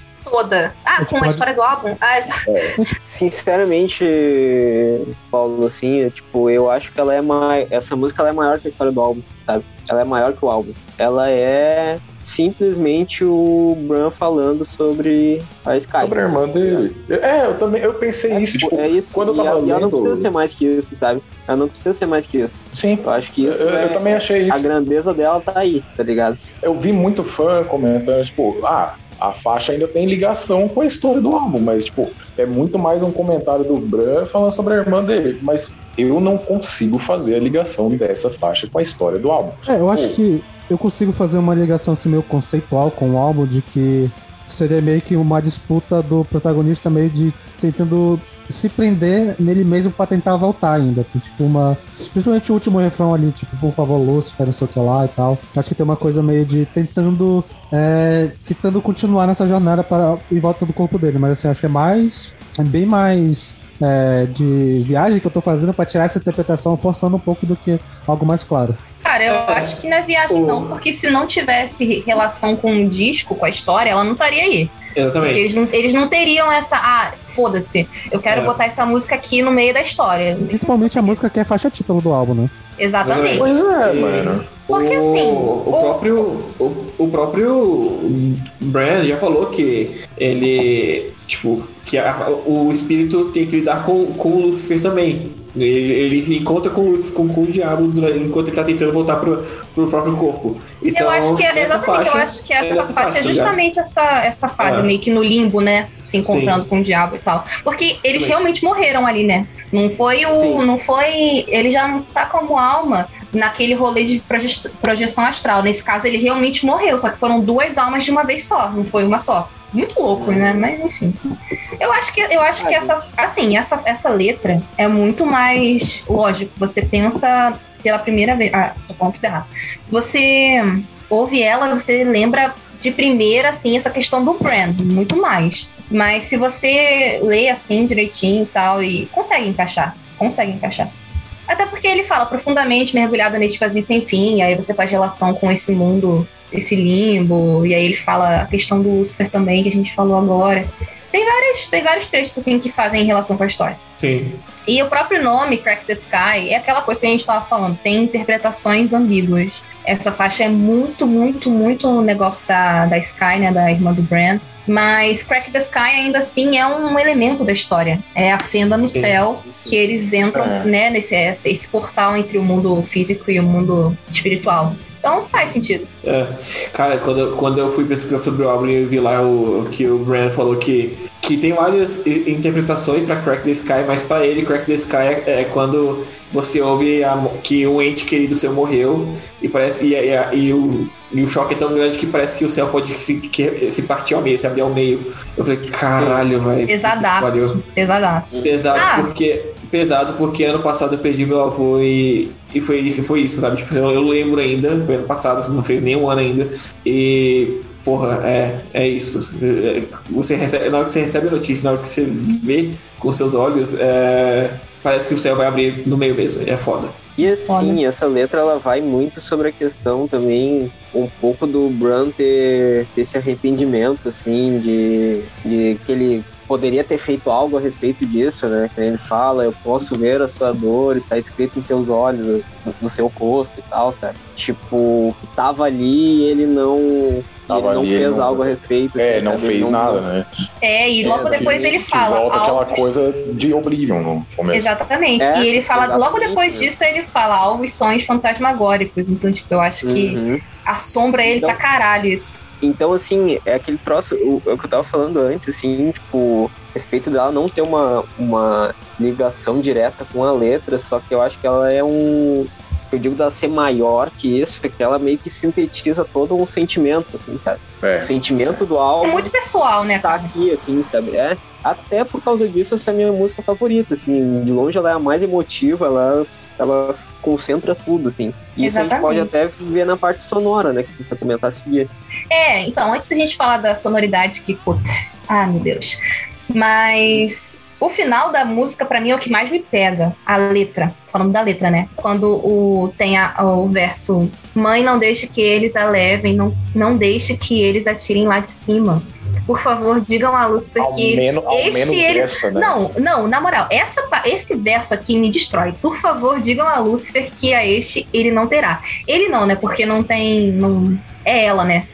Por favor, diga a Lucifer que ele não pode ter essa aqui. Nossa, eu fico na merda quando eu ouço. Eu fico na merda. Seu espírito é poderoso demais. Nossa, muito foda essa letra. É, essa, essa parte, essa parte ouve, você fica caralho.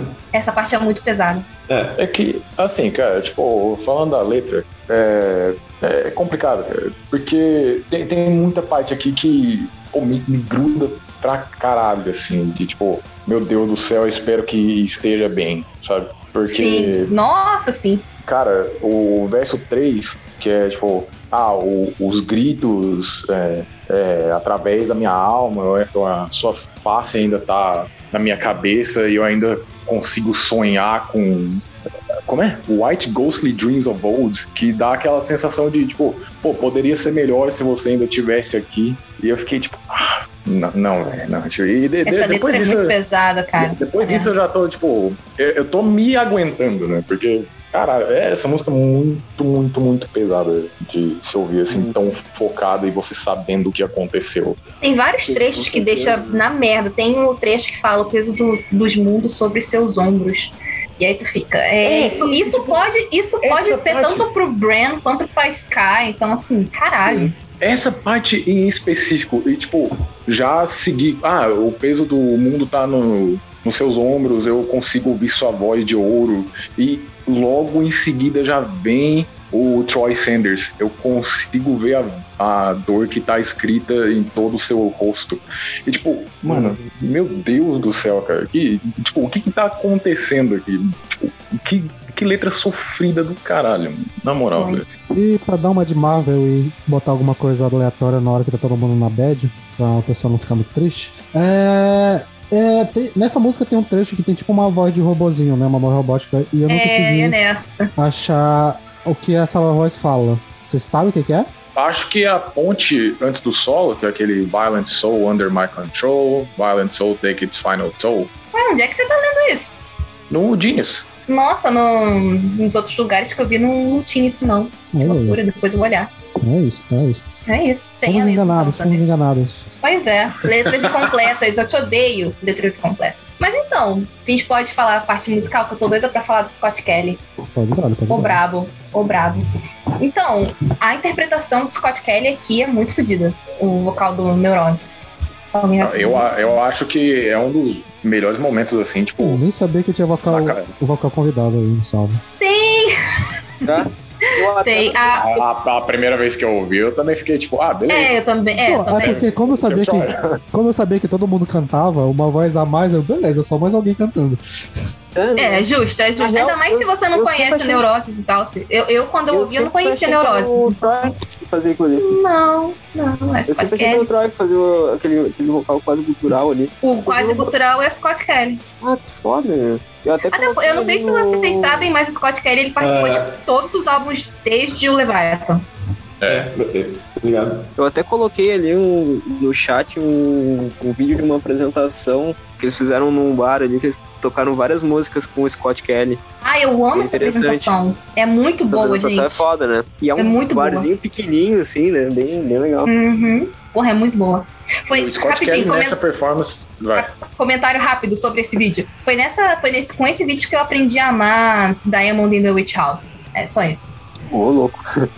Enfim, assim, porra, ali- todos os vocais estão tão incríveis. Todos os vocais estão incríveis. O Scott Kelly, ele, porra, esse, esse, esse cultural, esse, esse vocal agressivo, assim, que pega muito, meu. Ele bate na tua cara, tá ligado? Cara, eu diria que é uma das melhores performances vocais da carreira dele. Tipo, essa Porque música. o Neurosis não é lá essas coisas, né? Falei, tô leve. Tô leve. Caralho, essa referência foi, foi, foi foda, né? Enfim, mas o. Cara, o. O Bran tá cantando lindamente aqui, meu. Porra, ele tá cantando lindo Onde é que- demais, velho. Peraí, quando que o Bran canta nessa música? O Bran canta nessa música? Claro que É o Bran que canta, né? Eu achava que era o Troy, gente, olha isso. Não, Ai, é, tipo. meu Deus. Eu é- achava que era o não, Troy. O único que não canta nessa música é o Brent. Hum, ah, tá. O, o, o Troy só canta o refrão ali, I can see the pain. Então, É, eu achava que os outros eram o, era o Bran. Ah, tá. Ok, ok. Se- Vida que segue, segue o baile. O Bran tá cantando de um jeito muito lindo, cara. Dá pra ver que ele tá, tipo, interpretando assim, puxando lá do fundo da alma. E o Troy, que normalmente é o, é o turrão, assim, é o, o brabo do bagulho, meu. Aqui ele também tá mais sentimental, tá mais. Sabe, Emotivo, tipo, né? Emotivo. É emotivo. Ah, mas Boiolão. tá mais a boiolão. que contido, ele canta também, puta que pariu, né? É, velho. Pô, I can ele see entrou the muito na vibe do bagulho. Não, dá- É. eu posso falar que até é legal essa informação de que tem um convidado, mas eu também. Eu tinha me animado pelo, pelo gutural e eu pensava que era da banda. Eu pensei, cara, deve ser o gutural que tem nos álbuns anteriores. Eu, porra, deve ser doido. Não, não é. Relaxa, pode ficar. Não, eu, eu gostei, eu queria que tivesse, na verdade, mas. Ah, tá. Ah, Mas você pode ouvir o resto da banda, da, discografia, porque em todo álbum tem uma participação dele. Então você vai ouvir de qualquer jeito. Tem um Ah, eu, eu não sei se vocês estão sabendo disso também, eu fiquei bem emotiva quando eu descobri. O... Eles são amigos, né?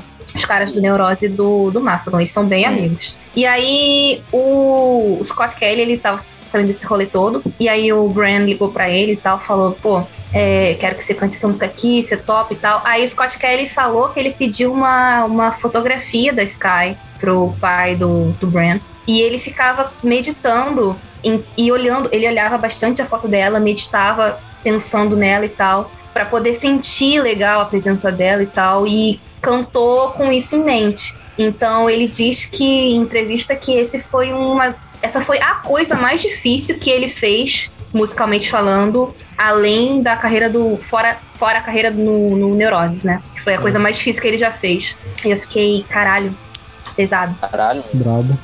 Cara, essa música tem um detalhe que é muito pequenininho, mas acho que é uma das coisas mais legais que eu gosto do álbum instrumentalmente, que é na introdução dessa música tem o dedilhadozinho, né? E depois começa a ter um, um andamento mais tá, aí tipo vem um som de piano que é só quatro notas, que é um tum tum tum tum que vai repetindo no compasso. Cara, eu, é só esse esse esse stack do piano, cara, é umas coisas faz o, a música ter toda uma atmosfera diferente e um clima tão bom, cara, é muito doido isso. É, ela tem. Ela é meio lúdica, né?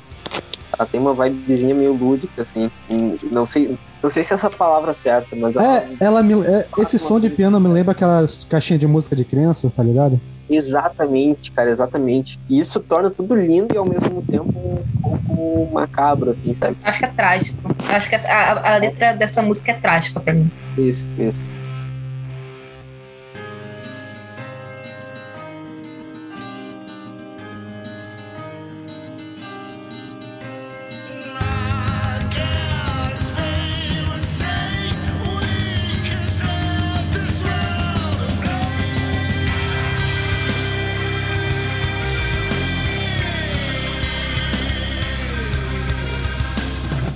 Chegamos na última faixa, Blast Baron, que dá pra dizer que, rapidão, né, que é a melhor transição que tem do álbum é o final da Craig the Sky com o início da Blast Baron. Sim. Também acho. Oh, também meu acho. Deus, sim, com certeza. Ah, Tanto e- que eu acho que eu demorei algumas, algumas vezes pra perceber onde é que começa uma e termina a outra. Essa Cara, transição é smooth. smooth. Antes da gente começar a discutir a música, assim, mas teve uma enquete e essa música foi votada como a melhor música da carreira da banda, assim. E a enquete é, tipo, de 2018, então é uma enquete bem recente, já tem os lançamentos atuais, já tem todos os lançamentos. Então, tipo, o que vocês acham? Eu concordo. 100%. É minha música favorita da banda. É, Eu, eu, eu não, lembro, eu não lembro se é minha concordo favorita. 100%, cara. Nossa, mas tem uma coisa que eu, que eu concordo é isso.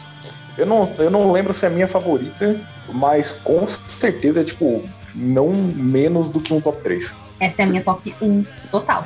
Essa Sim. música tem de tudo, né, meu? Cara, essa música é linda. Pela- Ah, eu vou começar. Agora é eu que vou chorar. Se, o- se o Paulo chora com a Practice Sky, eu choro com essa. Fácil. Não, essa, essa eu choro com toda. Essa eu choro que nem cara. bebê. Fácil. Tipo, eu choro com Crack the Sky por causa da letra. É um bagulho que. Mas essa letra Nossa. também, velho. Essa letra também. Mas. Não, claro, mas o instrumental dessa música, meu Deus do céu, cara. Tipo, eu, como, sei lá, aspirante a guitarrista, pô, ouvi toda, toda essa parte assim, eu fico tipo, caralho, mano, como é que os caras fazem isso, mano? Tipo, da onde tiram isso, mano? E como é que encaixam isso e parece tão natural, sabe? Assim, na minha, na minha interpretação, não sei de vocês, essa música é sobre morte. Ponto. Sim. Totalmente sobre morte o tempo inteiro. Com certeza, meu. Com certeza. É tipo, é, são diversas formas diferentes de, de escrever a morte, sabe? no contexto do álbum, porque é, é, é foda, porque eu acho que essa é a letra mais ambígua da. da... Ambígua não, né? Que, tipo, mais, mais livre pra interpretação das sete. Porque não dá o desfecho pra história, claro, um desfecho claro. Tem É, é. várias interpretações do, do desfecho. Então essa é a mais, assim, realmente. Na minha, agora eu vou contar a minha. O que acontece? Eu acho que tá os dois, a alma dos dois, do Rasputin protagonista, e eles encontram o corpo do protagonista e, o, e a alma dele, ele fica tipo, ah, eu tô de boa aqui com esse cara do meu lado, ele vai me salvar, ele vai me, me levar pro, meu corpo. E aí, quando ele chega no corpo, ele descobre que os pais dele já acharam que ele estava morto e ele acorda no caixão. Por isso que ele fala que é, vê enquanto a terra cai por completo. Mantenha a minha cabeça no solo firme, veja enquanto a terra cai por completo. Na minha interpretação, pode ter, pode ter um monte de interpretação sobre esse trecho, mas na minha é justamente a, a terra caindo em cima do caixão, sabe? E Cara, Que- é isso. É, é o Eu fim sei da que você- história é esse. Conseguiu ser mais bizarro do que eu imaginava. Não, então, é, tem, tem algumas teorias. Essa da Gabi é uma, eu escrevi até na, na pauta. que, Tipo, é, um- uma das teorias é a alma voltou ao corpo, só que ele estava enterrado enquanto ela voltou ao corpo, fazendo com que ele morresse pouco tempo, pouco tempo depois. E a outra teoria é que ele volta pro, pro corpo e ele é incapaz de fazer projeção astral novamente, justamente porque ele perdeu o, o cordão que ligava a alma e o, e o corpo dele diretamente, assim, mas ele continua vivo, né, no caso. É, No eu caso- gosto de finais trágicos, então eu prefiro o primeiro. Eu adoro, eu adoro a teoria do primeiro. Adoro. Adoro o final trágico. Adoro o É. final trágico. Não é à toa que eu amo a, a, a história de Still Life, né? Então, Ah lá, Não, mas aqui eu acho que não, não é nem trágico, é quase doentio esse final aí, tá maluco. Ah, tá louco. Mas assim, ó, tipo. Igual, de qualquer forma, assim. Esse lance dele voltar e perder o, a capacidade dele de fazer essas projeções astrais e tudo mais. Isso é muito pelo lance dele ficar preso pra sempre na. na. na prisão que é o próprio corpo dele, tá ligado? Na verdade. é, tem uma. O, o final da música, logo pulando pro final, já é aquele trecho, estava parado olhando o mundo, mas não podia vê-lo. É, é bem ambíguo isso. Pode ser as duas interpretações. Encaixa perfeitamente. E essa música toda, assim, mostra que o protagonista já tá, tipo, pô, eu não aguento mais, sabe? Pô, Uhum. eu tô, eu tô cansado já, eu quero voltar pro meu corpo e à medida que eu não volto, eu vou piorando, eu vou ficando mais e mais cansado. E há um ponto que na letra mostra, tipo, o Cyanide He Craves, por exemplo, e o cianeto é, é coisa usada, tipo, a alusão que tem nesse momento é, tipo, que o protagonista prefere a morte, no caso. Eu, te- eu tenho outra interpretação desse trecho. Porque o. não, mas isso aí também é totalmente na minha cabeça. É, o Rasputin, ele, ele bebeu cianito, né? E ele não morreu antes de. Na história original do Rasputin. Brabo. Sim, E sim. esse, e, esse, e esse trecho eu acho que fala do Rasputin, porque fala The Last Baron, The Last Baron. E- então é referência ao Rasputin. É a ele. Eu, Eu eu acho- sempre na penso que é minha tipo. Não, mas na minha interpretação, pode Uhum. ser a sua também, meu filho. Assim, Aqui, já, já temos algumas interpretações. é, algumas de muitas, exatamente. Cara, só trazendo os malucos do Mastodon pra gente entrevistar eles aí. Ele vai chegar e falar assim, mas, Não, isso- eles mas, você, mas é pra você interpretar, mas É? está aberta a Sim, interpretação. sim. Porque músico adora falar isso com algo conceitual, né? Está Ah, aberta a É, interpretação. nossa, pode crer. Não, Eu não quero. Não, acho que faz- Mastigue mas- e vomite na minha boca, por favor. Exatamente, exatamente. Eu não quero interpretar, eu sou uma meba Não, ambulante. inclusive, Mastigue e me conte, dê na boca. Inclusive, eu não sei se eu, vou deixar pra falar isso. Eu não sei se é melhor falar isso no final ou agora. Eu escolhi que eu não vou pensar muito sobre esse final. Tipo, tá aberto Ele e tá vai ficar aberto. traumatizado. Não, O assim, Wander tá traumatizado. não, é que, assim, eu não consegui ainda pe- pensar numa teoria pro final. Tipo, eu pensei, cara, é isso, tá ambíguo. Sempre. E não sei o que vai acontecer. É isso, vai ficar, vai ficar preso nesse momento. de, Mas de tem- qualquer, tem- de qualquer jeito é triste. Eu acho que. Não, com certeza, nisso, nisso eu tenho certeza, porque é o mundo, né? Não pode ser triste de qualquer forma. Mas. Sempre que a gente fala de algo conceitual, sempre que a gente tá aqui analisando as letras assim e tal, sempre vem na minha cabeça aquela letra do, do Tool, que é tipo, overthinking, overanalyzing, separate, separates the body from the mind, sabe? Tipo, a gente tá aqui super é, overthinking pra caralho, super analisando a letra e, tipo, na verdade, nem talvez seja tão complicado assim. Mas, Cara, a enfim. gente tem um podcast. Eu tenho um é. protesto. Nosso trabalho é esse, velho. Eu tenho um protesto aqui, porque já não basta de fazer um episódio falando de Mastodon, vai querer esse tatu é, é demais pra mim. Alexander, se você deitou pra Mastodon, Os caras citaram Black É. Sabbath, tu, e tá fazendo O terror um do Sander. Mastodon, velho. o terror do Sander, cara. Mas, É, eu- cara, esse, esse ainda- episódio significa que eu venci no podcast, né? Porque eu, eu fiz o Sander gravar sobre Mastodon. E ele gostou. Eu queria falar da a letra, eu acho essa letra a mais bonita do álbum, ponto. E só que ao mesmo tempo eu não consigo entender ela direito, porque eu acho um dos trechos mais bonitos é o seguinte: I guess they would say we could set the world ablaze. A, a forma com que o Brent canta isso, gente, é de chorar. Mas eu não tenho interpretação quanto a isso. Meu Deus, velho. Não, É que abre, o, o- abre essa música de um jeito muito. Ok, o que está acontecendo? É, tipo, eu não entendo essa parte da letra, mas o Brent canta tão bem essa parte. Exatamente. que é maravilhoso, cara. Não tem como eu ficar, tipo, ah, para de falar bosta. É só, tipo, continue cantando o homem querido. Não, e é uma das partes. Eu, pra- é uma- um dos meus trechos favoritos do álbum, essa letra. E também a outra, que também é cantada por ele. If My Black Soul Arriving the Fires That Burn My Skin. Eu acho essa parte tão pesada. Tipo, pegue minha alma isso- negra, o fogo que queima na minha pele, sabe? Que drama, coisa. Uau, sabe? Uma coisa barroca, assim, pesada. Nossa, é lindo. Esse, esse lance, tipo, a forma como ela começa ali, eu acho que eles diziam, poderíamos incendiar esse mundo. Acho que não fa- falta aquele bagulho de, tipo, sonho se acabando, assim, sabe? Tipo, a jornada, tipo, caralho, a gente podia ter feito tanta coisa e É. É. acabou, acabou, tá ligado?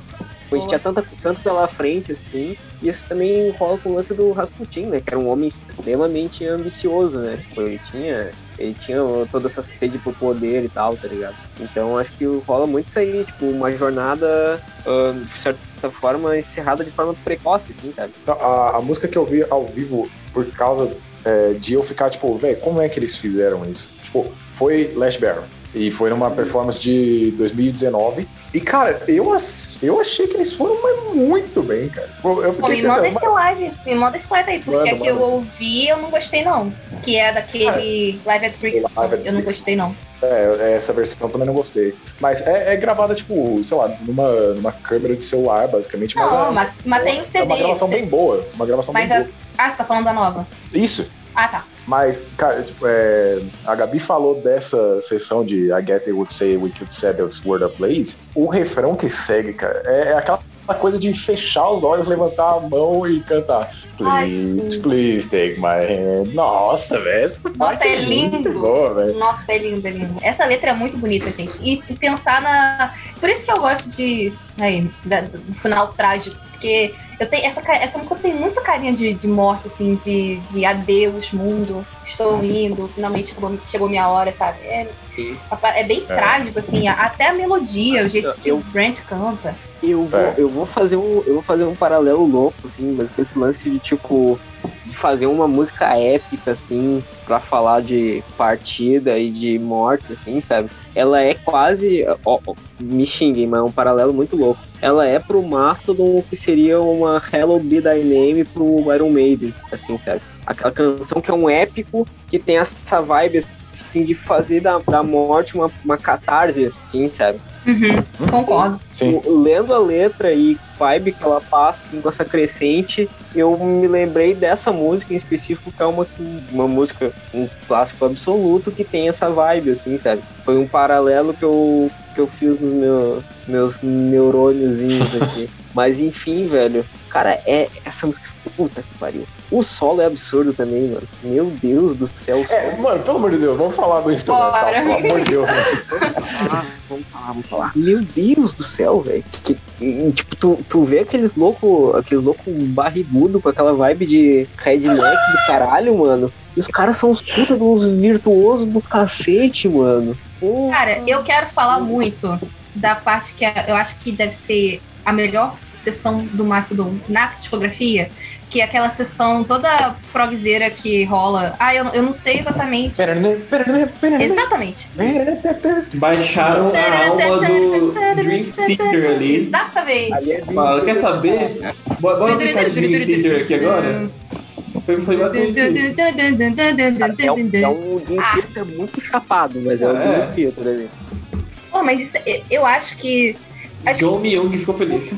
Cara, não sei, tem, tem palavras, não tem palavras. Não, é eu acho que essa é uma das tipo, melhores sessões da discografia do Máximo. Sim, nossa, meu Deus do céu. É essa parte justamente que tipo, toda vez que eu ouço essa música eu fico, velho, como eles. Como que colocaram isso aqui, sabe? Tipo, porque é uma quebra muito grande. Tipo, tem esse clima todo, a música e tal, tipo, tem um clima até meio melancólico e tal, é é uma coisa muito épica, e de repente, tananã, tananã, tananã, e, tipo, entra Encaixa essa muito parte, bem. Encaixa até, velho. Eu fico tipo, mano, meu Deus, Ah, como?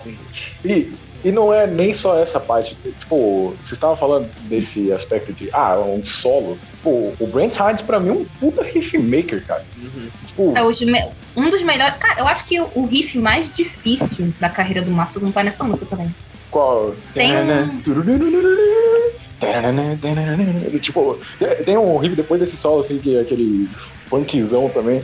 Eu acho, caralho, mano, tipo, quando, eu- quando eu vi os caras fazendo cover e quando eu vi, tipo, o, o live, depois eu fui ver o cara explicando o riff, falando que não tem um- uma tablatura certa pra esse riff específico, porque, tipo, ninguém consegue entender só o cara do Mastodon, basicamente. O riff que eu tava falando, acho que não é nem considerado mais difícil, não. É considerado melhor mesmo. Tipo, você vai na internet, no YouTube, tem um monte de vídeo falando sobre esse riff, que é aquele. Era esse riff. Era esse, né? Esse riff é. é muito foda. Puta que pariu. Esse riff é muito foda. Caralho. Amo uma banda. Puta que pariu, velho. Eu vou acabar repetindo o que vocês falaram bastante já. Uh, eu acho também uma música que ela é triste de uma maneira diferente, assim, sabe? Tipo, você ouve uh, Crack the Sky, você percebe uma tristeza óbvia na letra e tal, mas eu acho a The Last Barrel muito, sei lá, um triste meio que Épico. pedindo ajuda, tá ligado?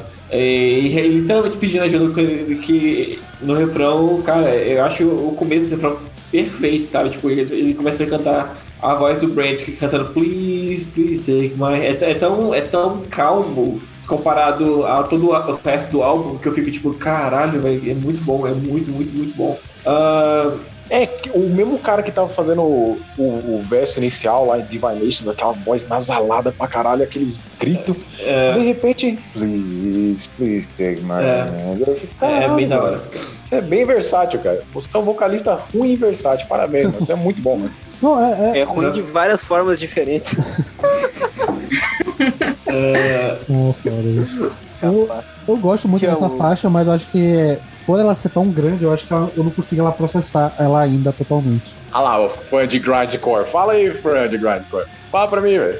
O cara só processa um minuto e meio de faixa dos Não, três porque eu não, eu não vi, eu não vi tanto ela. Tipo. Mas eu gosto pra caramba. Eu acho que esse trecho, Please, Please Take My Hand, tipo, é realmente aquilo que o Paulo falou. Tipo, é, é de ouvir e ficar de olho fechado. Porque, tipo, a melodia é legal, a calmada que a música dá e fica só num violão. Cara, esse trecho é muito bonito. Eu gosto de quase. O instrumental dessa música inteira é perfeito, cara. É, a questão de instrumental, É. assim, de conjunto, eu acho que é o melhor do álbum. É, as transições, as transições entre um trecho e outro é tão bom quanto a Dexar pra mim, assim. Sim, sim. É, é, é maravilhoso, tipo. É que eu, é, eu acho que na, na Inclusive, o riff Dexar. que a o riff que a, que a Gabi falou também é muito foda e a, e a transição pra ela, pra esse riff é muito foda, muito bom. É, nossa. Meu Deus. É a música imaculada.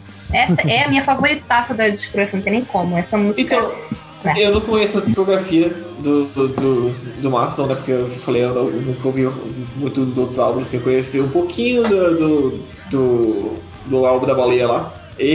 Leviathan. O álbum da baleia. Leviathan. O que? O É. From Mars Sirius? Isso, Não, é- esse mesmo. Eu prefiro ainda o Kizar, é, em direção de música assim e tal. Eu acho o começo do Kizar muito memorável, a, a transição para a segunda parte dela, o solo, eu acho a- o finalzinho dela muito foda. Então eu acho que eu acho que Kizar é uma coisa mais consistente na minha cabeça, assim, como faixa que me mar- marcou assim do Mastodon, sabe? Mas eu entendo a pessoa, a, a- a galera pre- preferir The Last Barrel. Essa Não, música mas- é bem psicodélica, né? Eu acho que ela é talvez a mais psicodélica do álbum. Sim, eu acho que ela é uma ótima marcha.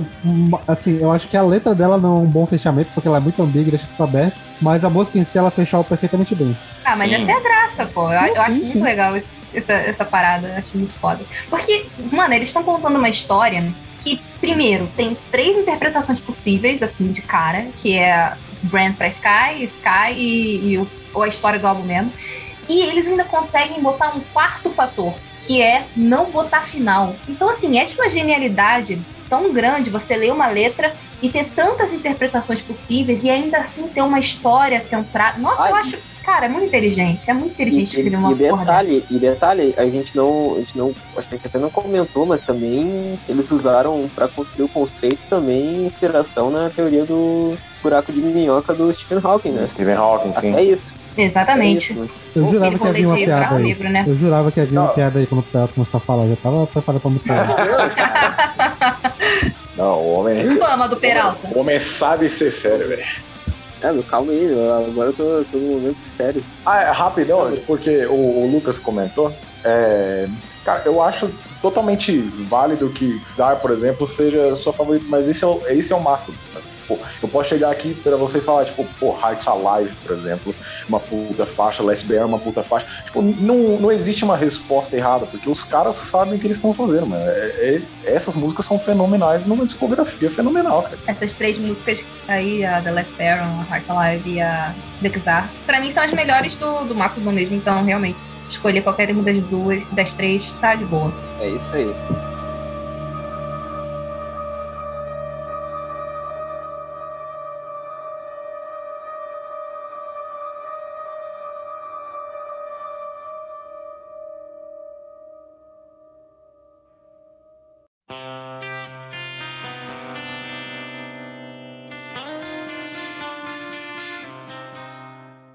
Bom, pessoal, é isso. Vamos pro último bloco agora. Eu quero que vocês falem aquele momento palestrinha, né, de cada um. Falar impressão geral, relação com o álbum, que vocês gostaram mais, destaque, membros preferidos. Tudo que quiserem falar, ah, fechamento assim do Crack the Sky, pode dar. Cara, o que eu acho desse álbum? Eu só conhecia The Czar antes, porque eu não sei como eu fui ou- ouvir esse álbum, essa música sozinho, sozinho assim, há muito tempo atrás, e eu já achava essa música muito foda. Então, quando vocês falaram que a gente ia fazer um episódio sobre esse álbum, eu falei, caralho, beleza, minha chance de conhecer mais desse álbum, porque realmente já, já tinha sua reputação de ser um puta álbum. É, as primeiras vezes, que, as primeiras vezes que eu vi esse álbum, eu não tava gostando, não tava entrando na minha cabeça, mas depois que eu falei aquela, aquela parada do Ozzy e saiu esse, esse, esse- essa mosca que tava aqui na minha cabeça, esse álbum é simplesmente perfeito pra mim. Eu não consigo botar um ponto baixo nele. Que eu falei, é, tem tantos pontos, pontos altos, ele é tão consistente que eu acho que o, o ponto baixo, entre aspas, ainda é muito alto, que é o Ghost of Carillia, e que tem esses momentos é, altos e, momentos interessantes e etc. Ah, eu acho que assim, é um álbum. Com certeza foi um é, produto de drogas. Se, se a gente não. Se drogas não existissem, esse álbum não estaria entre nós. É, é literalmente impossível. Um Ah, grande abraço para minhas amigas drogas. exatamente. Muito obrada. Um salve. Inclusive- É, usem drogas. Usem Inclusive, drogas. saudades, drogas. É, inclusive, quero mais. Cara, É, Mas é, falando da, da minha música preferida, já falei que é o Dexar, porque eu acho que é, é uma música de quase 11 minutos e sinceramente pra mim é tipo 3, porque eu ouço essa música no repeat é, é sempre uma, é sempre uma experiência maravilhosa. E eu acho que o melhor do álbum pra mim é o Brent Hines, porque eu acho que o vocal dele é o que é, é mais me tem, tem momentos que eu fico tipo, caralho, muito bom isso. Caralho, é muito bom isso. Apesar que quando se eu fosse botar assim, uma ordem de qual o vocal que eu prefiro do no geral assim do Mastodon das músicas que eu já ouvi do Mastodon, ele ficaria em terceiro. Mas nesse álbum pra mim ele tá maravilhoso, sensacional e tipo assim, todos os momentos muito bons do álbum ele tá sempre presente. E cara, é isso, é, é um álbum que me marca no sentido de eu quero me dar vontade de pesquisar mais sobre a banda e de ouvir mais sobre a banda, eu ouvir a discografia. E, e, tipo assim, conhecendo já o Once More Around the Sun, fico, caralho, que, que, que banda promissora pra ouvir a discografia inteira e gostar de tudo, sabe? Porque ouvir, conhecer esses dois álbuns inteiros, eu fico tipo, porra, eu tenho que começar do começo agora e, e mandar ver logo nisso, porque é muito bom, é muito, muito bom. Cara, é, pra mim, assim, tipo, o comentário sobre o álbum, eu basicamente assino embaixo do que o Lucas falou. Tipo, é, eu, eu coloco esse álbum, assim, na década de 2000 como um dos principais álbuns da década e para mim nem é o melhor do Mastodon. Então, tipo, essa é a força da banda. E sobre esse álbum, assim, cara, é, é fenomenal, cara. Tipo, eu, eu particularmente, é, quando tava conhecendo a banda assim e indo de passo em passo em passo, pô, não era um som que eu esperava logo de, tipo, ah, beleza, o nosso quarto álbum vai ser completamente prog, sabe? Ou, ou, como eu disse no começo do episódio, todos os álbuns tiveram um sludge com toques prog, e um prog com toque de sludge, mas nunca totalmente isso. E quando eles fizeram essa transição, funcionou muito bem. Um, cara, eu acho que deu para entender que a, a, minha faixa favorita do álbum com certeza é The Last Baron. E eu vou ter que roubar e falar que é, os dois que brilham mais nesse álbum são o Brandaler e o Brent Hines. Que o Brent Hines apresenta aquela versatilidade que eu tava falando. E, pô, ao longo do episódio dá, dá a sensação de que, ah, sei lá, talvez ficou aquele clima de que a gente falou mal dele por causa do vocal, mas não é isso, não. não o, cara. cara. o cara vai bem pra caralho. Ele é, ele é versátil e puta riffmaker, assim, mais uma vez. A gente, tu, no caso, né? Porque tu tá falando mal dele. é normal, né? Tá, meu, eu, eu acho que a, be a beleza do, do vocal do, do Brent é justamente isso, meu. Ele tem um timbre bizarro. Timbre dele é exato, bizarro, exato. é esquisito. Ah, só que ele é... faz isso só de uma forma maravilhosa, cara. Não, mas assim, não, mas... realmente. Realmente, ele pode não. Ele, ele não é aquele tipo de vocalista com técnica que você fica. Ai meu Deus, olha como ele canta, olha que timbre perfeito. É, é que técnica incrível, né? Que técnica ah, incrível, pois tipo é, Daniel tô, Low, sabe? Eu tô pegando o, o lance da, da, técnica, porque assim, eu acho que ele sabe o que ele tá fazendo quando ele tá cantando. Ele tá exatamente, tá não, exatamente. eu tô pensando na técnica, eu tô pensando na técnica porque eu já vi ele cantando ao vivo essa música. Ele é limitado, ele é um cara, um vocalista limitado, só que meu. meu Mas ele canta com paixão. Vocalistas limitados podem fazer coisas incríveis, sabe? Não, mas assim, é, é, o comentário que eu fiz no, no começo dessa análisezinha, assim, é que, mais uma vez, esse é um dos principais álbuns do Mastodon, é um dos principais álbuns da década de 2000, e ainda assim eu não vejo esse álbum como o melhor deles, por causa do Leviathan, justamente. Esse é o tamanho da banda. E você pode colocar esse como, ah, nossa, um dos melhores álbuns de prog metal, por exemplo, tipo, não, não vai estar errado, cara.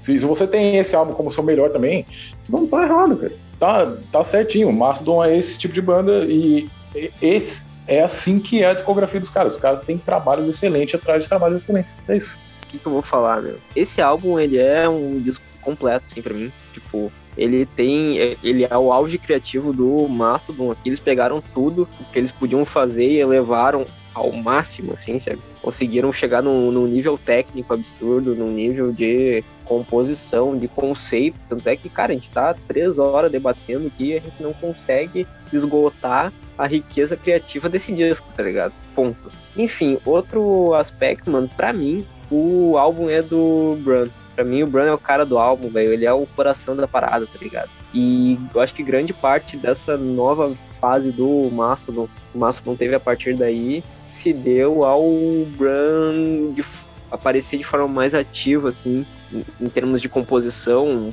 contribuindo com os vocais dele, que são absurdos. Então, eu acho que ele é o grande destaque da parada, assim. E, porra, mano, esse álbum já é um clássico. É um clássico absurdo já. Um dos melhores da década, como o Paulo falou, meu. E, cara, é um álbum essencial tem que ouvir, tem que ouvir esse disco e é isso aí, meu. Puta álbum. Brabo. Então, né?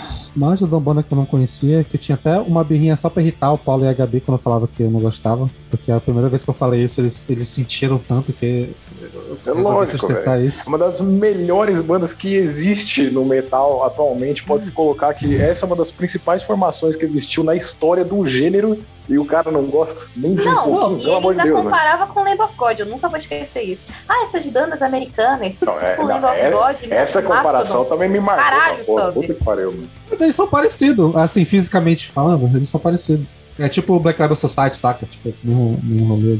Meu Deus, Sander. Eu tô te julgando muito. Mas enfim, tipo, o Mastodon foi mais um rolê de, como eu já expliquei, né? Eu ouvi o The Hunter, não gostei e resolvi não ouvir mais. Mas estamos aí, né, podcast, abrindo novas experiências. Eu fui ouvir e, cara, eu gostei bastante. E uma coisa que eu queria até falar, que eu acho que eu consegui entender qual era do álbum, quando eu percebi que eu não precisava entender qual era do álbum, tá ligado? Quando eu tive esse insight de, caraca, eu não preciso ficar quebrando a cabeça pra entender. Tipo, é só o rolê mais de sentir a parada, porque não precisa fazer sentido. E é por isso que eu tô gostando bem, é porque não tá fazendo sentido. Que é até algo combina mais comigo. E é por isso que eu demorei a, a perceber o, o, lance do vocal me estranhou, mas foi um estranhamento de que o vocal do cara que eu esqueci o nome, mas eu, até já entrando no meu destaque do álbum, a voz dele, que a voz dele é doida. Eu, eu amei.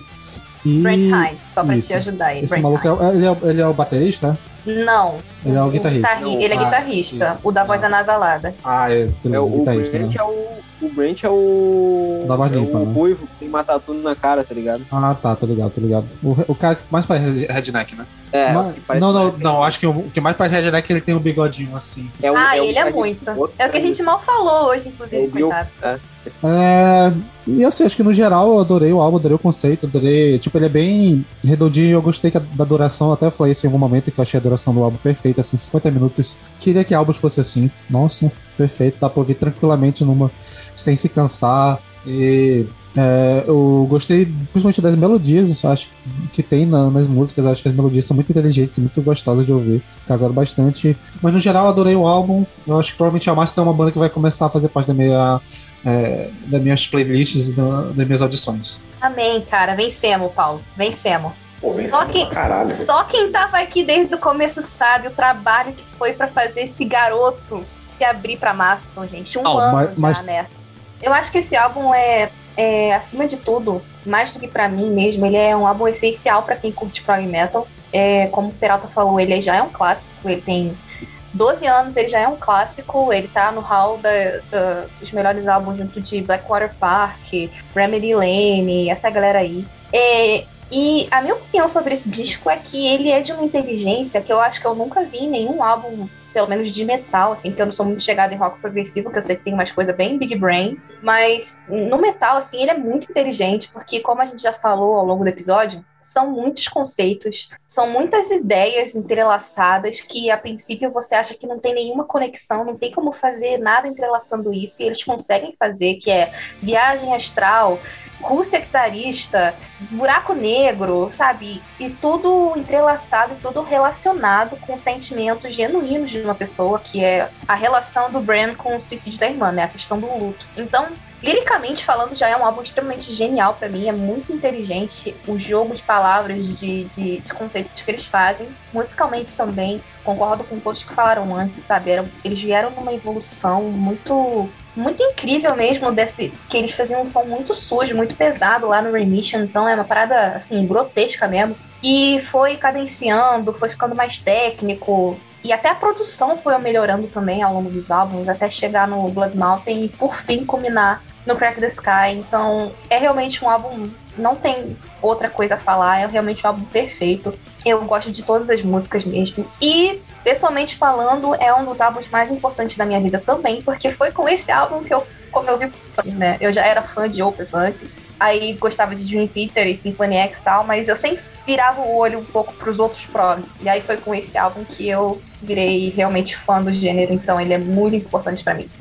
É isso. E a pessoa que brilha nesse álbum para mim, eu poderia dizer Bran, porque é o álbum dele, né, cara? Esse álbum é do Bran Taylor a, o conceito, as letras, a, a, o, fato, o fato dele ter entrado como vocalista pela primeira vez e tudo isso é bem. toca bem na questão emotiva e tal. Mas para mim, cara, o que mais brilha desse álbum é o baixo do Troy Sanders. Porque você consegue ouvir o álbum no álbum todo, o baixo dele, e são passagens muito. Porra, é muito bom de ouvir. Então, tanto que a minha, a minha linha de baixo favorita da vida tá nesse álbum, que é a introdução de The Kizar. Então, se eu pudesse dizer duas pessoas que brilharam, são esses dois. É, a gente está aqui nessa conversa sobre ah, membros que brilharam e tal, todas as coisas, mas obviamente, a gente não está tirando de nenhum dos outros, cara. Lógico. O Mastodon, o Mastodon como um conjunto é, é o que eu estava falando pro Sander. Provavelmente é uma das melhores formações assim que já existiu na história do gênero inteiro, cara. E eu fico boba, cara. Eles estão com a mesma formação há Desde mil o anos. início. Desde, Desde o o início. início. E tão firme e forte. Troy Sanders, Brand Taylor, Brent Hines e Bill Killian, eu não, Isso, não lembro. brabo mesmo. Apenas Bill. O Bill. Ô, Bill. Grande Bill. Complementando o que tu falou, velho. Tipo, cara, se, se algum dia acontecer alguma merda de, sei lá, por, por treta ou por alguma razão sair pelo menos um dos três principais ali, o Troy, o Brent e o Bran, cara, a banda acaba, sabe? Porque É, Eu, Eu- acho, eu que, eu acho que eles não ficam também, não. Acho que eles não É, saem. é, a esse ponto, eu acho que eles não saem. Ou eles terminam a banda, ou eles continuam. Os quatro. É, tipo, porque, cara, é, é, é, é, uma, é um quebra-cabeça muito forte, assim, sabe? São, É uma entidade já, sabe? Tipo, esse é o máximo. É, tipo Exatamente, Gojira, mano. mano. Tipo, Gojira não tem como mudar a formação. Exatamente. Exatamente. Exatamente. Eu admiro muito Exatamente. banda assim, gente. Admiro demais. Você ficar 20 Porra, anos com as mesmas 20 pessoas. Caralho. Ainda mais músico de metal, que normalmente tem um ego, filha da. Tipo puta. Metallica, né? Músico- Quase 20 anos aí com a É? É, meu. É, mas assim, fazendo assim, música meia É, mas boca, fazendo né? música boa, né? Músico já tem um ego absurdo, meu. Agora, músico de metal, velho, daí é um. É um posto de ego, tá É ligado? um, é um passo, é um passo à frente, né? Um passo à frente É, pra meu. desgraça nesse caso, mas é um passo à frente. Exatamente. Não, sem cara. contar que eles não estão nem. Eles não têm nem indício assim, de se separar e de acabar, sabe? As bandas, ambas as Não, bandas não. estão a todo vapor. O Mastodon tá pra lançar álbum esse ano também. Acho mó legal que Se Deus quiser. acaba sempre tendo uma conversa entre as duas bandas, quase que sempre, assim, juntas. Exatamente, eu tava massa, pensando nisso. Eu tava Sim, pensando. e, e o verdade, som das verdade. bandas não se assemelha em nada pra mim. É, mas é é. a turma da baleia aqui, ó. É, a turma da baleia, exatamente. Da baleia.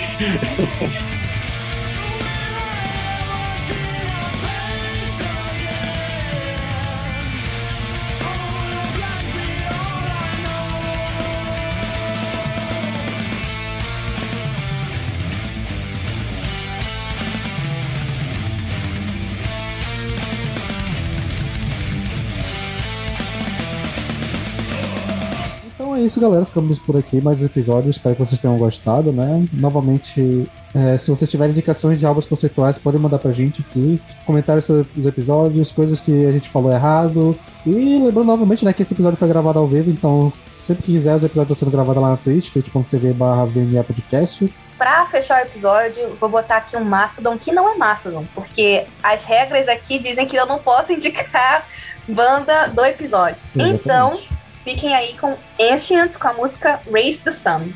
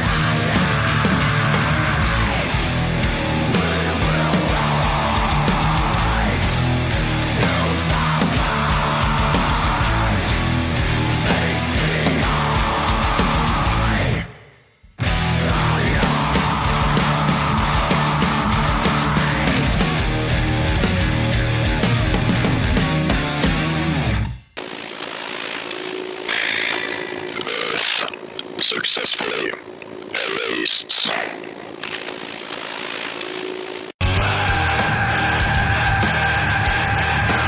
Então, galera, como a gente sempre pede, é só chegar aqui embaixo. não, não é vídeo, Paulo. Chega aqui embaixo. Já tá 100% youtubizado. Foda-se.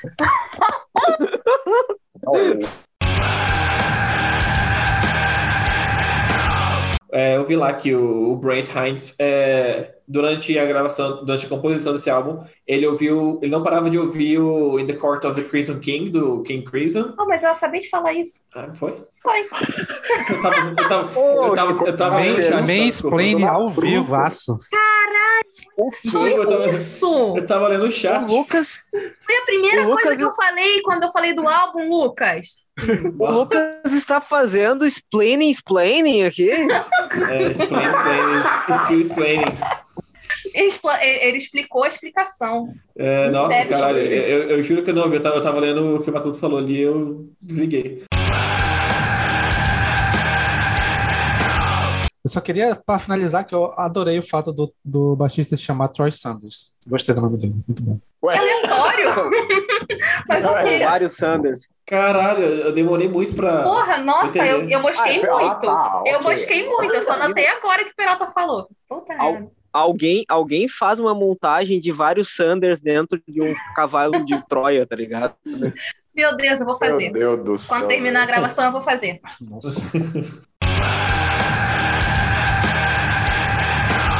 Para a guitarra, fica em silêncio, depois começa a vir um riff. Tan, dan, dan, dan. Eu, eu tenho uma, uma parada muito foda pra te contar, musicalmente, que não sai da minha cabeça sobre essa parte, ô Sander, mas Diga lá. daqui a pouco. Porra, Daqui tu me interrompeu pra falar que tu vai falar algo depois. Porra, é essa, gente? Não, porra.